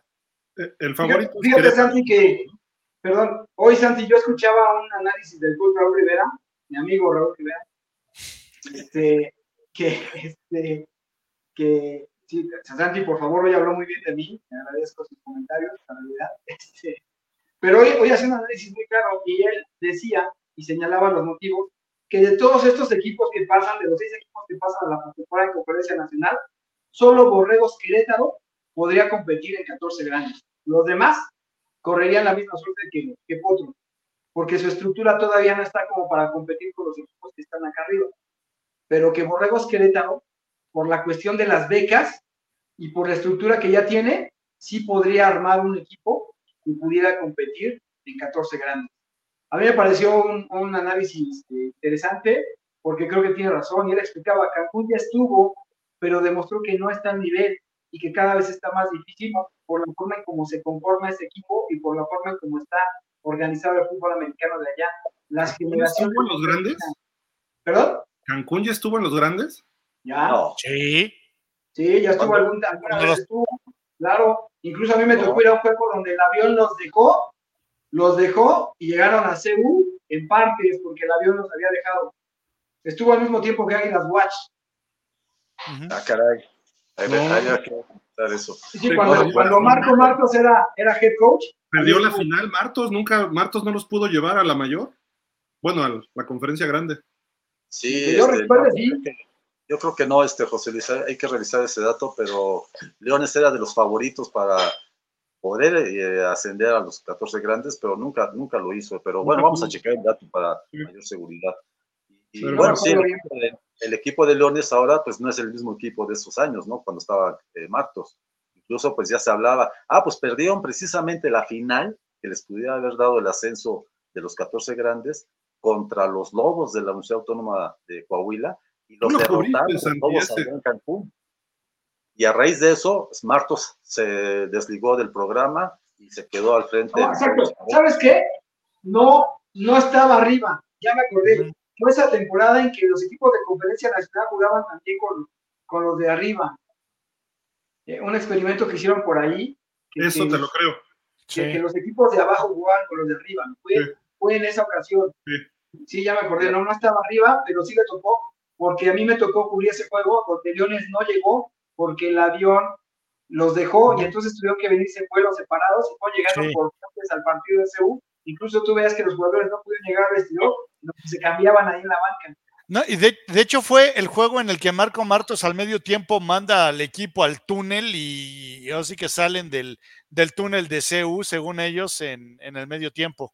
Que se llevaron una rechifla marca demonio por parte de la porra de Pumas, obviamente. Sí, sí, sí. de maratón es exclusiva de los Pumas EU nada más. sí. sí, sí, Pues, sí, pero sí me acuerdo de ese juego, pero fue, ¿eh? fue, ese año en el que creo que, que jugar, porque Frailes también jugó contra Pumas ahí en Seúl. Bueno, buenos juegos este fin de semana, ya viene lo mejor del fútbol de México. Lamentablemente ya hay equipos en casa, eso es lo que no nos gusta por un lado, pero por otro lado vamos a ver el fútbol de máximo nivel, tanto en la nacional como en los 14 grandes. Y pues en dos semanas ya estaremos en la final. Eso es lo, importante. Las finales de los dos. De las, semifinales también va a ser muy buenas. Sí, sí, sí, sí. Viene lo mejor. Son seis partidos, dos, cuatro, seis, siete juegos que quedan de, de, conferencia 14 grandes. Y... Fíjate que en general, en general yo creo que, que hemos visto una muy buena temporada. O sea, cada semana hemos tenido partidos realmente bien interesantes, muy buenos. Eh, por ahí algunos coaches los califican de otra manera, dicen, es que que vayas ganando por 30 puntos y luego te alcance, eso no es bueno. Sí, está bien, pero viéndolo como aficionado, hemos tenido partidos muy emocionantes, muy interesantes, cada semana. Yo creo que así vamos a jugar con la temporada. Yo creo que hay que agradecer eso, que los equipos cada vez crecen más, cada vez crecen más. Es que en la temporada pasada hubo buen nivel pero esta ya se encarrilaron más los equipos después de la pandemia, ¿no? Que se suspendió y todo esto, ya, ya vemos la forma otra vez de la Liga Mayor, ¿no? Nada más como un comentario, eh, de lo, de lo que ha sido esta temporada, hasta apenas en la semana 9 había el 50% de los posibles equipos de postemporada. 50% ya calificado y 50% en vías de calificar. O sea, esto habla de que el nivel competitivo se elevó en esta temporada 2023. Estuvo parejo. Qué bueno. Qué bueno. Y no solamente en los 14 grandes, en las dos conferencias, ¿eh? Así que esto habla bien de que los programas pues han ido creciendo. Obviamente todavía hay muchas diferencias y queda la duda si el equipo que pueda ascender de, lo, de la nacional a los 14 grandes, al margen de lo que dijo José Luis, de la opinión del coach Rivera, eh, pudieran estar con la capacidad de poder competir a ese nivel. Pero bueno. Oye, Chihuahua podría competir en la conferencia grande, Santi. ¿Quién, perdón? Yo, yo creo que no. ¿Leones? Eh, Chihuahua, sí, la Watch. Ah, la Watch. Es un equipo novato. Es un equipo eh, que sí tiene, la mayoría de sus jugadores son estudiantes de la Universidad de, Autónoma de Chihuahua. Y eso es algo de lo que se dice, de que a lo mejor no tiene el potencial este, eh, de poder ser competitivos. Además, pues yo, yo, yo sigo sin entender por qué la posición del coach Treviso de querer jugar forzosamente este año en los 14 grandes, cuando en los juegos de scrimmage que tuvo contra los auténticos y contra los primos EU, pues, se llegaron sonoras palizas que, pues, ya de antemano no hablaban. Regresaron a la realidad. Exactamente. y además, pues han perdido dos partidos, ¿verdad? Perdieron con los Lobos, perdieron con los Potros allá en, en Ciudad Obregón. Y, y, bueno, pues no va a ser tan fácil, no va a ser tan fácil. Y por eso digo que Tecos pudiera dar la sorpresa o no va a ser un rival acómodo a, a, a modo para el equipo de. de y financieramente la Watch podría, creo que sí podría competir, ¿no? En ese aspecto. Pues mira, afortunadamente eh, este eh, Ginter, que es el dueño de los eh, caudillos, los caudillos pues está metiendo dinero, está en un convenio con la Universidad Autónoma de Chihuahua, les está apoyando para su infraestructura deportiva, apoya al equipo de Liga Mayor. Bueno, pues yo pienso que eso es algo que, que hay que agradecer a, a, Ginter, de que pueda estar eh, inmerso en este eh, desarrollo del equipo de las Águilas, ¿no? Así que pues, habrá que ver adelante si eh, puede ser competitivo o no, en caso Oye, de que gane.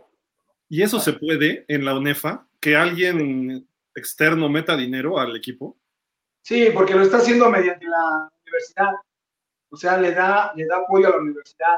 ¿Y qué apoyo les da? Les compra el uniforme, por ejemplo. Les compra el uniforme, les ayuda para la alimentación. Es decir, no le da apoyo directo a los jugadores, sino la, a la Watch, a la Watch, como les da el apoyo a la Watch como con dinero etiquetado para. O sea, es como un patrocinador, como, par, como, un, como un patronato. Y además hace mucho mediante una fundación. Caudillos tiene una, su propia fundación y mediante eso es como le, le llegan los recursos.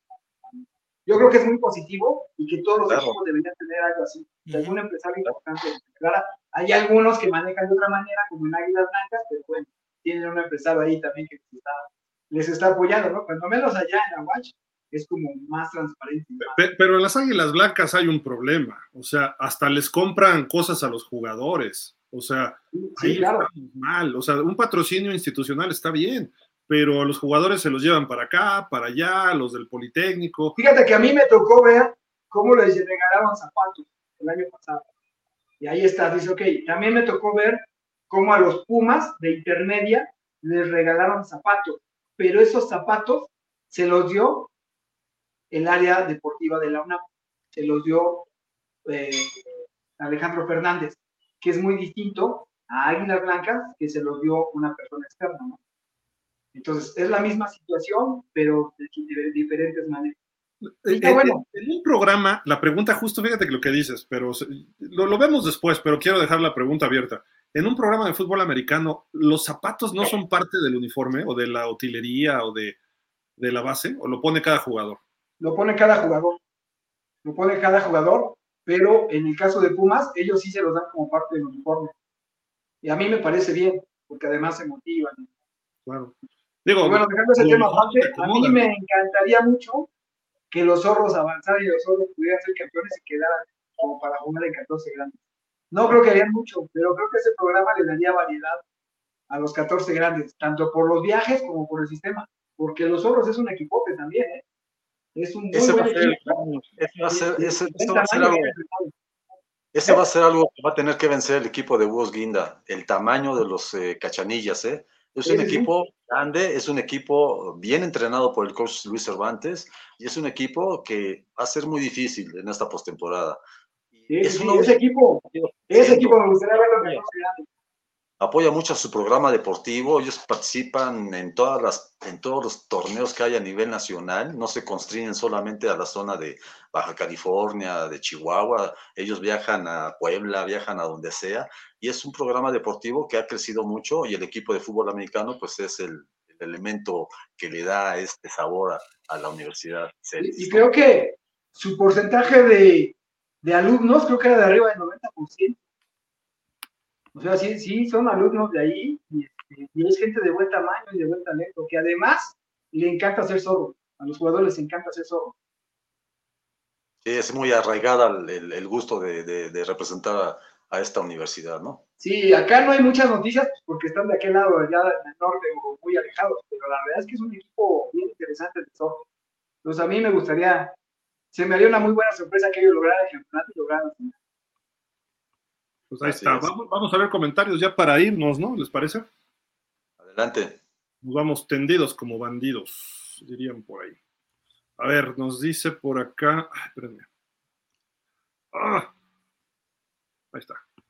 Daniel Berry Sports Highlights dice: Yo, ¿cómo va todo? Ahí vamos, Daniel, saludos.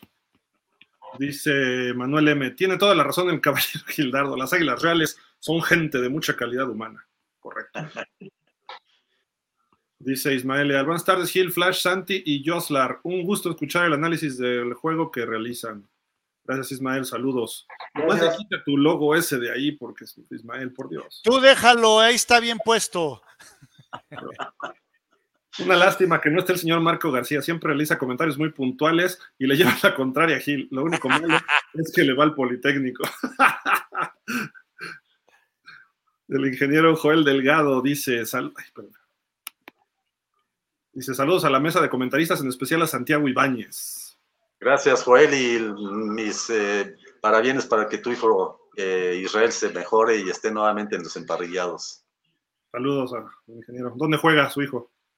Él jugaba en Búhos y por una lesión que tuvo en el mango, en el manguito rotador, este, dejó de jugar.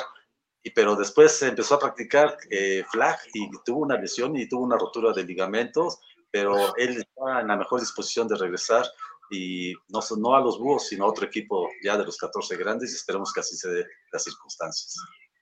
saludos, saludos a Joel y a su hijo. Dice Ismael Leal, ya ves Gil que los Pumas jugaron con el corazón porque no podían perder ese partido y que los osos los dejaran fuera. Los osos. los osos se dejaron ganar, hombre, estaba pactado. Hasta los árbitros ayudaron a los Pumas así no se puede. Dice Ismael, ¿qué opinan de que en el partido de los equipos del Politécnico algunos aficionados sacaron unos carteles donde decía que las águilas se vendieron?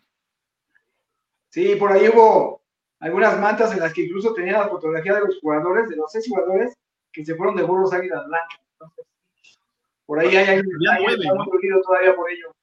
Había nueve, nueve, fotos, ¿no? Sí, había, había fotos ahí. Ya, ya era álbum eso, mano.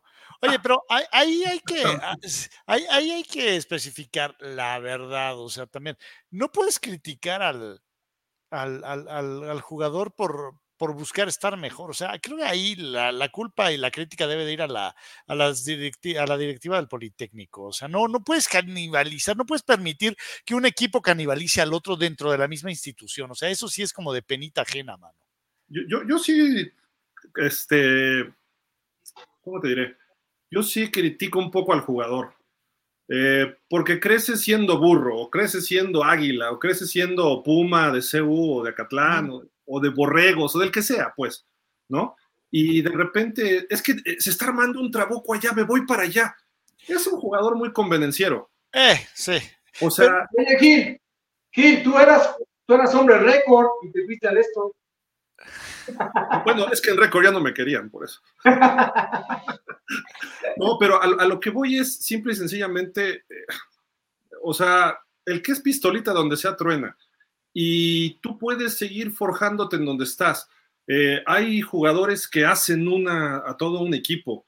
¿Por qué? No, no me refiero que sea el hombre equipo, sino que es un líder y tú llevas a tu equipo y va creciendo el equipo alrededor tuyo. Eh, caso concreto de los García. Eh, y, por ejemplo, los chicos estos, este, Omaña, ¿no? Ah, que por, oye, van, regresan. Oye. Que por cierto, hoy es cumpleaños de, de Marco, de Marco Chico. Ah, a lo pues, mejor por eso Marco no está aquí. Curiosamente, hoy es cumpleaños de su hijo. Correcto. Pues, un abrazo a Marquito. Está festejando.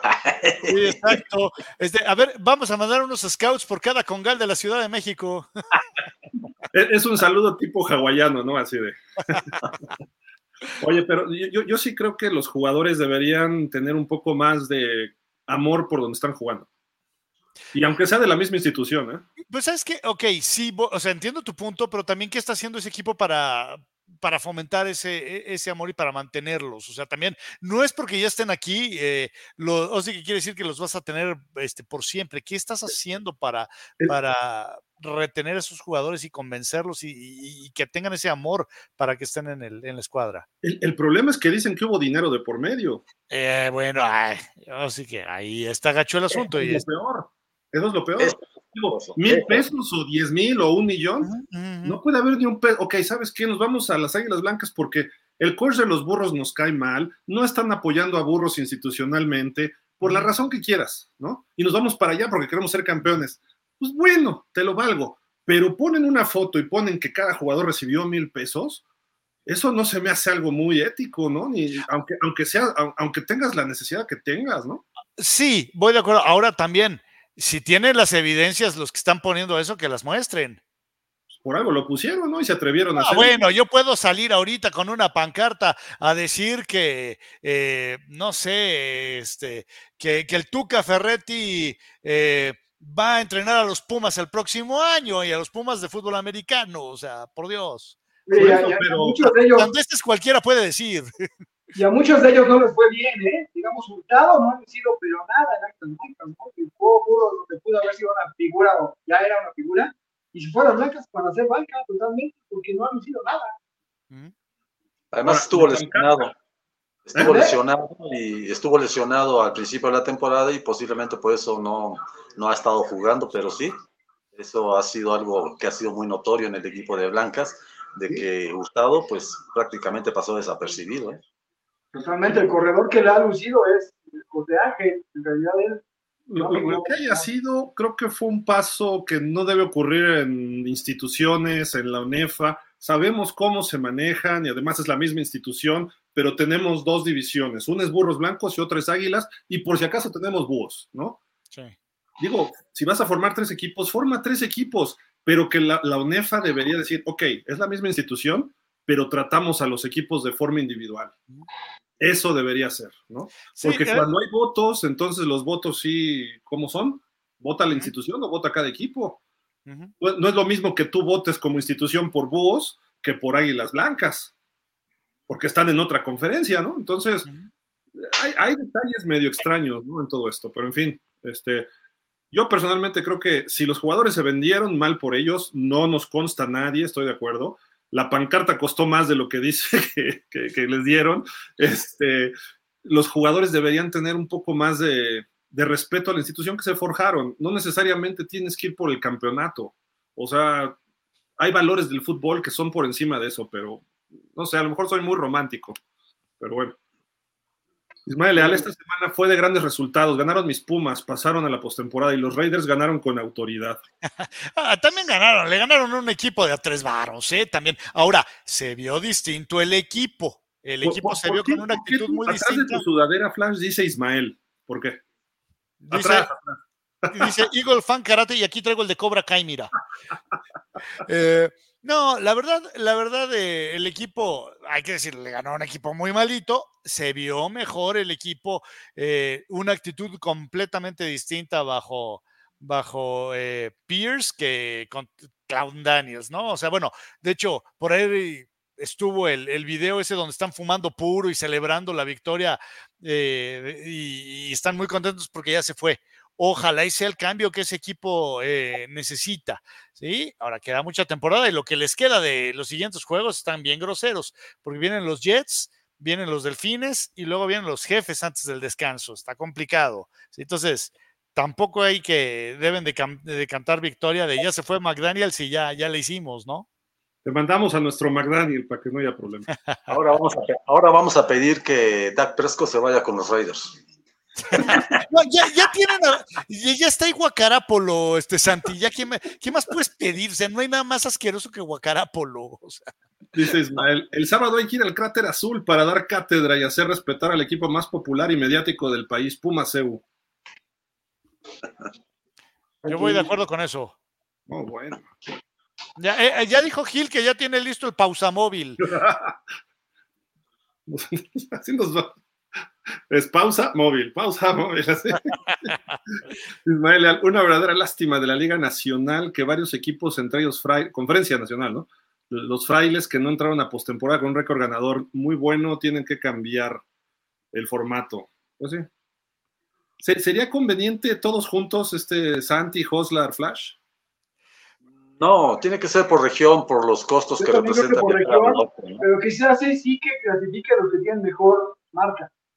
Sí, eh, eh, ¿sabes qué? Eh, como lo comentaba yo el otro día que lo hace el fútbol canadiense, si de repente un equipo que no pasaría en su grupo, en su conferencia, tiene mejor récord que uno que debería de pasar, ahora sí que administrativamente cambia hacia la otra región para, para poder, o sea, hacerse justicia en el sentido que pase el, el de récord ganador, ¿no? Ahora, son el mismo nivel competitivo, cada una de las conferencias, digo, de, de los grupos de la conferencia nacional, tampoco lo creo. Está muy pareja, ¿eh? ¿Está parejo? No, no, tanto, este, José Luis, porque en los partidos intra eh, conferencias que hubo, que fueron dos, entre los equipos del norte y los equipos de la conferencia eh, Alfredo Morales, eh, Arnold Morales, el, solamente ganaron dos juegos, tres juegos ganaron los equipos de, esta conferencia y los nueve restantes fueron de la conferencia norte. Yo creo que tenemos muy claro que hay cuatro niveles en México, dos en cada conferencia. Es decir, cada conferencia la podrías dividir en dos y tendrías eh, grupos muy competidos entre sí. Digo, entiendo lo del dinero regional, creo que por ahí iría más, ¿no? Pero a lo mejor poner a los mejores equipos de la nacional en un mismo grupo y hacer una especie de nivel 3, ¿no? O sea, conferencia 14 grandes, conferencia nacional fuerte y conferencia nacional novatos, por así decirlo, que están en otro proceso. Porque sí, a lo mejor el Incarnate World o los equipos nuevos, no quiero mencionar ninguno porque no quiero... Cuando estuvo dividido en tres grupos, cuando estuvo dividido en tres, a mí me parece que estaba muy bien, porque tenías tres campeones y los torneos estaban bien, bien cerrados. ¿No? O sea, tenías dos grupos en conferencia nacional y, el equipo grande. Y a mí me parece que así estaba muy bien la división. Pero, necesitas que alguien suba a las la 14 grandes. Nada más que no había juego entre ellos. Bueno, en el caso de los, de los grupos del, centro, sí se enfrentaron. O no se enfrentaron, no recuerdo. En el caso de. lo, ideal sería que los campeones de cada grupo eh, pudieran enfrentarse o el segundo mejor de toda la, de toda la conferencia pudieran enfrentarse en semifinales y sacar dos equipos que vayan por el campeonato eh, nacional de esa conferencia, ¿verdad? Pero bueno, eh, yo pienso que aquí el problema, incluso para los equipos del norte, es la cuestión económica, porque no es lo mismo viajar de Ciudad Obregón hasta Mexicali, que la verdad, eh, pues sí pesa, ¿no? Sí pesa. Entonces... hasta Mexicali, ¿no? Eh, bueno, cuando jugaba la Nahua en la conferencia norte, ¿no? Entonces, sí, sí, sí, también pega para los equipos del norte eh, los, los, viajes a, los eh, escenarios de los mismos. Pues para todos, ¿no, Santi? Las broncas que hubo para, para, los, más para los del centro o para los del sur, ¿no? Imagínate un viaje de. Vea, los Lobos, que cómo batallaron para ir a Cancún. Luego, este otro equipo que tampoco puede llegar a jugar para Cancún. Entonces, Sí, pues fue el caso de... Entonces hay que decirle a Ginter que no invierta en Chihuahua, que invierta en el sureste, en los equipos del sureste. Pero mira, el fútbol allá en el está, está creciendo, ¿no? Y hay gente que está interesada en apoyar, pero sí, es difícil un viaje de Cancún hasta Mexicali, por ejemplo, o a Tijuana, imagínate, ¿no? ¿Y, por, y por, autobús? Y, y, para 70 personas, está, está hijo, ¿no? De son viajes largos, caros y demás. Dice Ismael, ojalá y no suba el TEC Querétaro, sería una verdadera lástima. ¿Por qué? No, No, bueno, pues yo me imagino que lo dice porque serían seis equipos de, del tecnológico en la conferencia de los 14 grandes, pero tampoco hay que demeritar el trabajo que ha hecho el coach Gustavo Tella, ¿no? Que llegó de Toluca a Querétaro y ahí tiene al equipo invicto. Pues con los jugadores que le ha subido. Este es su segundo año, este es su segundo año. Mario Santa Cruz nos dice, saludos desde Puerto Escondido, Oaxaca. Qué padre, saludos por allá. Ismael nos dice, creo que otra vez se va a dar una final tech auténticos. Para que no se diera ese partido, creo que los otros equipos tendrían que quedar en primer lugar. Pues mira, sabes que al fin y al cabo en el fútbol todo puede pasar y hemos visto en todo tipo de niveles sorpresas. Entonces, sí, nunca sabes. Sí, la lógica es lo que estás comentando, pero nunca descartes una sorpresa, ¿no? La, la final, les digo desde ahorita, Pumas CU contra Águilas Blancas. Eh, sería increíble, ¿eh? Podría ser, ¿eh? eh sería increíble. No, por Dios. ya levanté. Y es más, y es más. con nuevo rector, ¿eh? con nuevo rector, no, bueno. Y, y, ¿sabes qué? Si se da esa final, vestimos a Gildardo de Puma, ¿sí? Se tiene que poner toda la próxima temporada su jersey de los Pumas. Eh, ¿Cómo se llama? Sería, sería en el Estadio Azul, seguramente. hombre, abrimos el Azteca si quieres. Águilas Blancas es capaz de decir en el casillero. nos lo llevamos a nuestro estadio en Las Vegas, porque los Monterrey juega en Houston, nosotros los Pumas jugamos en Las Vegas. Lo hacemos aquí en el 18 de marzo. Javier Lira dice, Pumas para pelearle a Puebla tienen que jugar perfecto. Y es algo que a Pumas no se le da. Eso es cierto. Dice Ismael, el gran premio de Fórmula 1, Joslar, es de esta semana la otra. Van a estar en la casa de mis Raiders. Sí, por eso te digo. No, creo que es este fin de semana. Es hasta la otra semana, dice. Ajá. Ah, bueno, entonces que pongan EFA donde quiera. ya la semana que entra nos peleamos, dices. Yo pensé que era este fin de semana. Ah, pero van a poner, son de poner las semifinales a la misma hora del Gran Premio, que va a ser el sábado. No me vengan. No, no, no, pero las semifinales van a ser allá en Monterrey. No hay problema, Joslar. Por eso, pero van a ser en Monterrey. Lo vamos a ver. El Gran Premio va a ser el viernes las dos, ¿eh? Bueno, eso sí. Además, una a las 7 y otra a las 7. No van a cambiar. No puede ser. Los regios, si nos tachan de cuadrados a nosotros, ellos también. O sea, repártanse el público, hombre. O sea. Ismael Leal, una pregunta para ti, Gil. Oh, caray. ¿Sería un error, perjudicaría al canal que le dieras un espacio en el programa al jugador Canchola? ¿Qué opinas? No, no sería ningún error. Obviamente tiene derecho a su réplica el jugador y todo. Eh, yo creo que no, no sería es, cometió un error, ¿no? Y a lo mejor la sanción es muy grande, lo que se está especulando. Lo, lo que yo sé de Canchola es una cuestión, y eso me lo han filtrado desde ONEFA, que ya está la determinación de la Comisión de Honor y Justicia, pero no la han hecho pública porque necesitan las firmas de todas las instituciones, de las de Comisión Honor y Justicia, que son el TEC, son los auténticos, los Pumas y la última es la ULM, me parece. Son las cuatro instituciones que están ahí en la Comisión de Honor y Justicia. El TEC se va a hacer un lado porque participa dentro de esto. Entonces, la UNEFA no ha sacado un comunicado, pero ya tienen su resolución, la tienen que cabildear entre ellos, no sé qué sea la burocracia de ellos, eso es otro rollo. Sí, a mí lo que me dijeron el sábado, la gente del, Politécnico, es que hubo, y de UNEFA, es que hubo una reunión la semana pasada y se determinó que no hay sanción.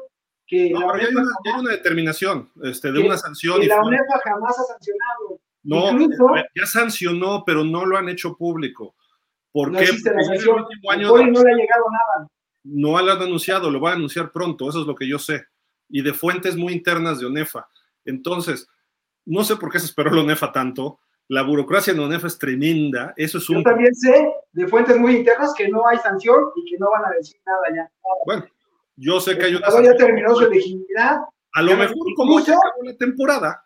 Si Burros hubiera pasado, el Politécnico Burros hubiera intentado que jugara el partido de Monterrey porque hubiera tocado con Monterrey. Porque no hay una sanción, no hay nada oficialmente no hay una sanción de ONEFA, pero fue, fue eh, hecho a un lado por parte del Politécnico. Entonces, eso es una sanción institucional que le hace a un jugador o a un miembro de su institución. Y ahí eso ya lo tomaron. Esa determinación sí existe. El Politécnico lo sancionó. La UNEFA lo va a sancionar. o bueno, o ya lo sancionó, pero todavía no lo hacen público. En ONEFA no hay nada. A ver, a mí lo que me dice es que no, o sea, no acabo nada. de escuchar eso hace 10 minutos antes del programa. Me acaban de decir que ya hay una sanción, pero no la han hecho pública. ONEFA, ONEFA, eh, que puede afectar, puede ser lo que se ha filtrado, puede, ni siquiera lo sabe, la persona que me dijo no sabe cuál es la sanción. A lo mejor la sanción es, te sancionamos dos juegos y ahí muere. Puede ser, que son los últimos dos. ¿Sí me explicó? Eh, y además, bueno, en fin, eso es el problema que ONEFA no filtra esa información por no sé qué razones. Eh, y todo lo que se filtró, a mí lo que me da la impresión es que como se hizo tan mediático y tan tendencia, que tuvieron que actuar de alguna forma. No lo hicieron oficial, pero dijeron esto para calmar a todo lo que estaba pasando en redes sociales. A lo mejor ni hay sanción.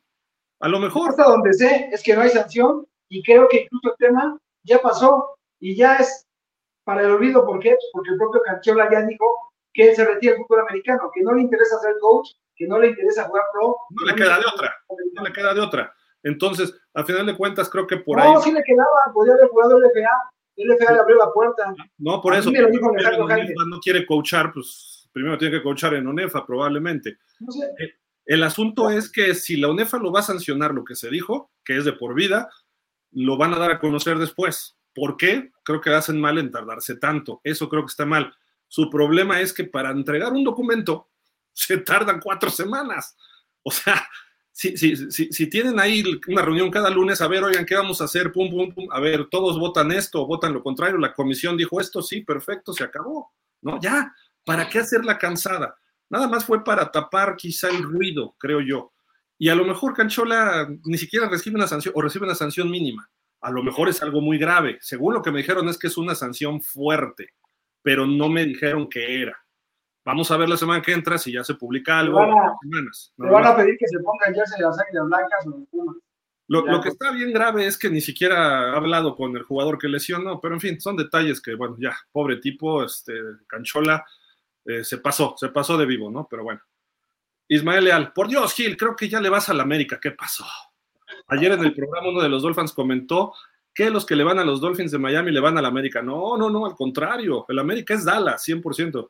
No, ¿qué pasó? ¿Qué eso se pasó? nota tu odio a los Pumas CU. No, hombre, Hombre, es el perfil perfecto. América, Dallas, Dodgers, Lakers y Real No. Madrid. no hay nada que ver, ódiame más, ódiame más. Son los Yankees, mano. No los Dodgers, son los No, Yankees. los Dodgers. Los No, ¿qué Dodgers pasó? Venezuela. A ver, respeten a los Dodgers, respeten a los Lakers y respeten al AVE, por favor. O sea, tú de Pittsburgh yéndole al AVE, eso es Por como que supuesto, es, es la incongruencia del mundo. por supuesto. No, no, no, totalmente. Ismael, Flash, ¿ya te subiste al barco de los Raiders o no? Mira, para contestarte, te voy a decir que por ahí está rondando la noticia o la nota de que Tom Brady va a tener injerencia en el, en el próximo head coach del equipo. Mientras ese tramposo de porquería y el cabeza de circuncisión estén metidos en ese equipo, yo no quiero saber nada de ellos. ¿sí? Así que e- ese equipo, insisto, ¿sí? Es eh, lo mismo, pero o sea, es, es que es como el doctor Simi. Sí, es un, es un producto ahí similar, ahí en una envoltura bonita, pero no, los, esos no son los verdaderos Raiders. Los verdaderos Raiders murieron al dejar Oakland. Y la última, Ismael Leal dice, Joslar, si hubiera terminado la temporada esta semana, el partido de postemporada sería Dolphins contra Steelers. Si se enfrentaran, ¿cuál sería tu pick? Pues fácilmente los Steelers le van a ganar poniéndole una golpiza a Tua, pero con todo. Es- ese es muy fácil, ese pick es muy fácil. Oye, el- el- ese pass rush, los Steelers. Los Delfines no le han ganado a un solo equipo que tenga marca ganadora. Primero que los Steelers hagan siquiera cinco yardas a la ofensiva. Después ya hablamos. Vamos a ver. Ya estamos de ese, ese regreso. pass rush que tiene Somos, somos el único equipo con marca ganadora que no tiene head coach y que no tiene coordinador ofensivo. Eso habla muy bien de nuestro talento. Y que además tienen este, diferencia de puntos negativos. El primero en la historia que tiene menos La 200, historia. menos ciento y pico, y tiene marca de 5-3, pero bueno. Pero somos grandes. Somos grandes. No, no, yo, yo ya Y además-. Además, ya le ganamos a del grupo. nada más con eso. El grupo, no, hombre, sigue con el América, sigue con el América. No, bueno, de, de, de, la, la, conferencia. De la división, por Dios. De la división, ya le ganamos a los juegos, entonces imagínate. Mira, Santiago calladito porque dice, yo mejor con Dak Prescott no hablo. No, ya se los vamos a mandar a los Raiders. Vámonos, pues. Algo más, José Luis. Aquí, aquí, sí, aquí sí entra el, el comentario aquel de, de, Homero Simpson cuando dicen de venderle un, una foto del hombre, este, del marciano a la Fox, que dice Homero, esos compran lo que sea. si compran una guacarápolo, mano, eh, pueden creer cualquier cosa. No, pero ya, Vamos, ya señores, porque hay, hay, mucho que hacer. José Luis, ¿algo más que quieras agregar? No, ya está ahí, solamente decir a la gente, vaya a los estadios, la verdad es que no se va a arrepentir, está genial la, la, la postemporada, si pueden darse una vuelta, de verdad que no se van a arrepentir. No se vive igual por televisión que allí teniéndolo en vivo. En vivo ¿no? Y nos, nos, vemos ahí, si nos vemos ahí, yo voy a estar en el Águila Blanca con los Leones, ahí nos saludamos. Si me dicen hola, yo les diré hola. Oye, pero sí, está bien, vamos a los juegos. Me voy a Puebla y me quedo acá en el casco al mismo tiempo, ¿no? O sea, me divido. O, o, voy a. No, pero mira, si tienen la posibilidad de ir a Puebla, vayan a Puebla, de verdad. Está, o voy al Gaspar y al Norte. Fíjate, sobre todo, en el Gaspar me sorprende. O sea, va poca afición al Gaspar más. El equipo siempre está arriba y va muy poca afición. Ojalá la afición fuera a apoyar a sus tigres, ¿no? Que no solamente cuando jueguen con Monterrey, sino que los apoye, apoyen en todo momento. Es que los demás no le dan batalla, por eso no van. Yo diría otras cosas, pero bueno. Hacer Muchas gracias, Joslar. Mi estimado Flash, ¿algo más? Lo mismo, vayan a los estadios porque no se vive igual. Completamente de acuerdo con Joslar. Eh, venga, Pumas, hay que sacar ese resultado. Y señores, pues ahora sí que lo mejor, como dicen por ahí, está por venir. Nada más por eso se va a lastimar Tua y, lo, y, y, y se va a des, des, desencuadrar tu equipito de Miami. Dime algo que no vaya a ocurrir, Flash. O sea, digo que no sepa. Y, va a terminar siendo. Re, es más, los Dolphins van a bajar a la LFA, güey. Nada más por eso que acaba. Qué bueno, sí, sí los puedo ver. Por esta risita, mano. No, muchas gracias a todos, José Luis, Santi, Gil, muchas, muchas gracias. Y señores, eh, por favor, convenzan aquí a Gil de que, eh, de que en el, en el pausamóvil eh, nos lleve a todos a los juegos. Vámonos. Primero en el pausavión nos vamos a Monterrey el viernes. y de ahí aterrizamos directo en el aeropuerto de Puebla el sábado temprano. Oigan, alguien échele, este, haga, haga al, a, a, Homero, a, a, así como aquel de Homero Simpson de rápido al Simpson móvil, sí, pero a Gil que diga rápido al pausa móvil. Pero tenemos que despegar del chaifa, ojo, aguas, eh, nada más, pero bueno. de, de, del pausa móvil, en el pausa móvil nos vamos al chaifa, a la central de avionera, y ya de ahí jalamos. Ok, de ahí nos vamos a Monterrey, luego a Puebla, y ya regresamos otra vez al chaifa. Exacto. Mi estimado Santi, muchas gracias. Ojalá y te tengamos las próximas dos, tres semanas hasta que tengamos campeón aquí. Ojalá ya no te, no te vayas. Este, no, aquí, aquí vamos a estar. Te aquí pedimos tres semanas. Tres semanas, tres semanas, Santi. Gracias, qué bueno que estás por acá otra vez. Y pues, ¿algo más ya para irnos?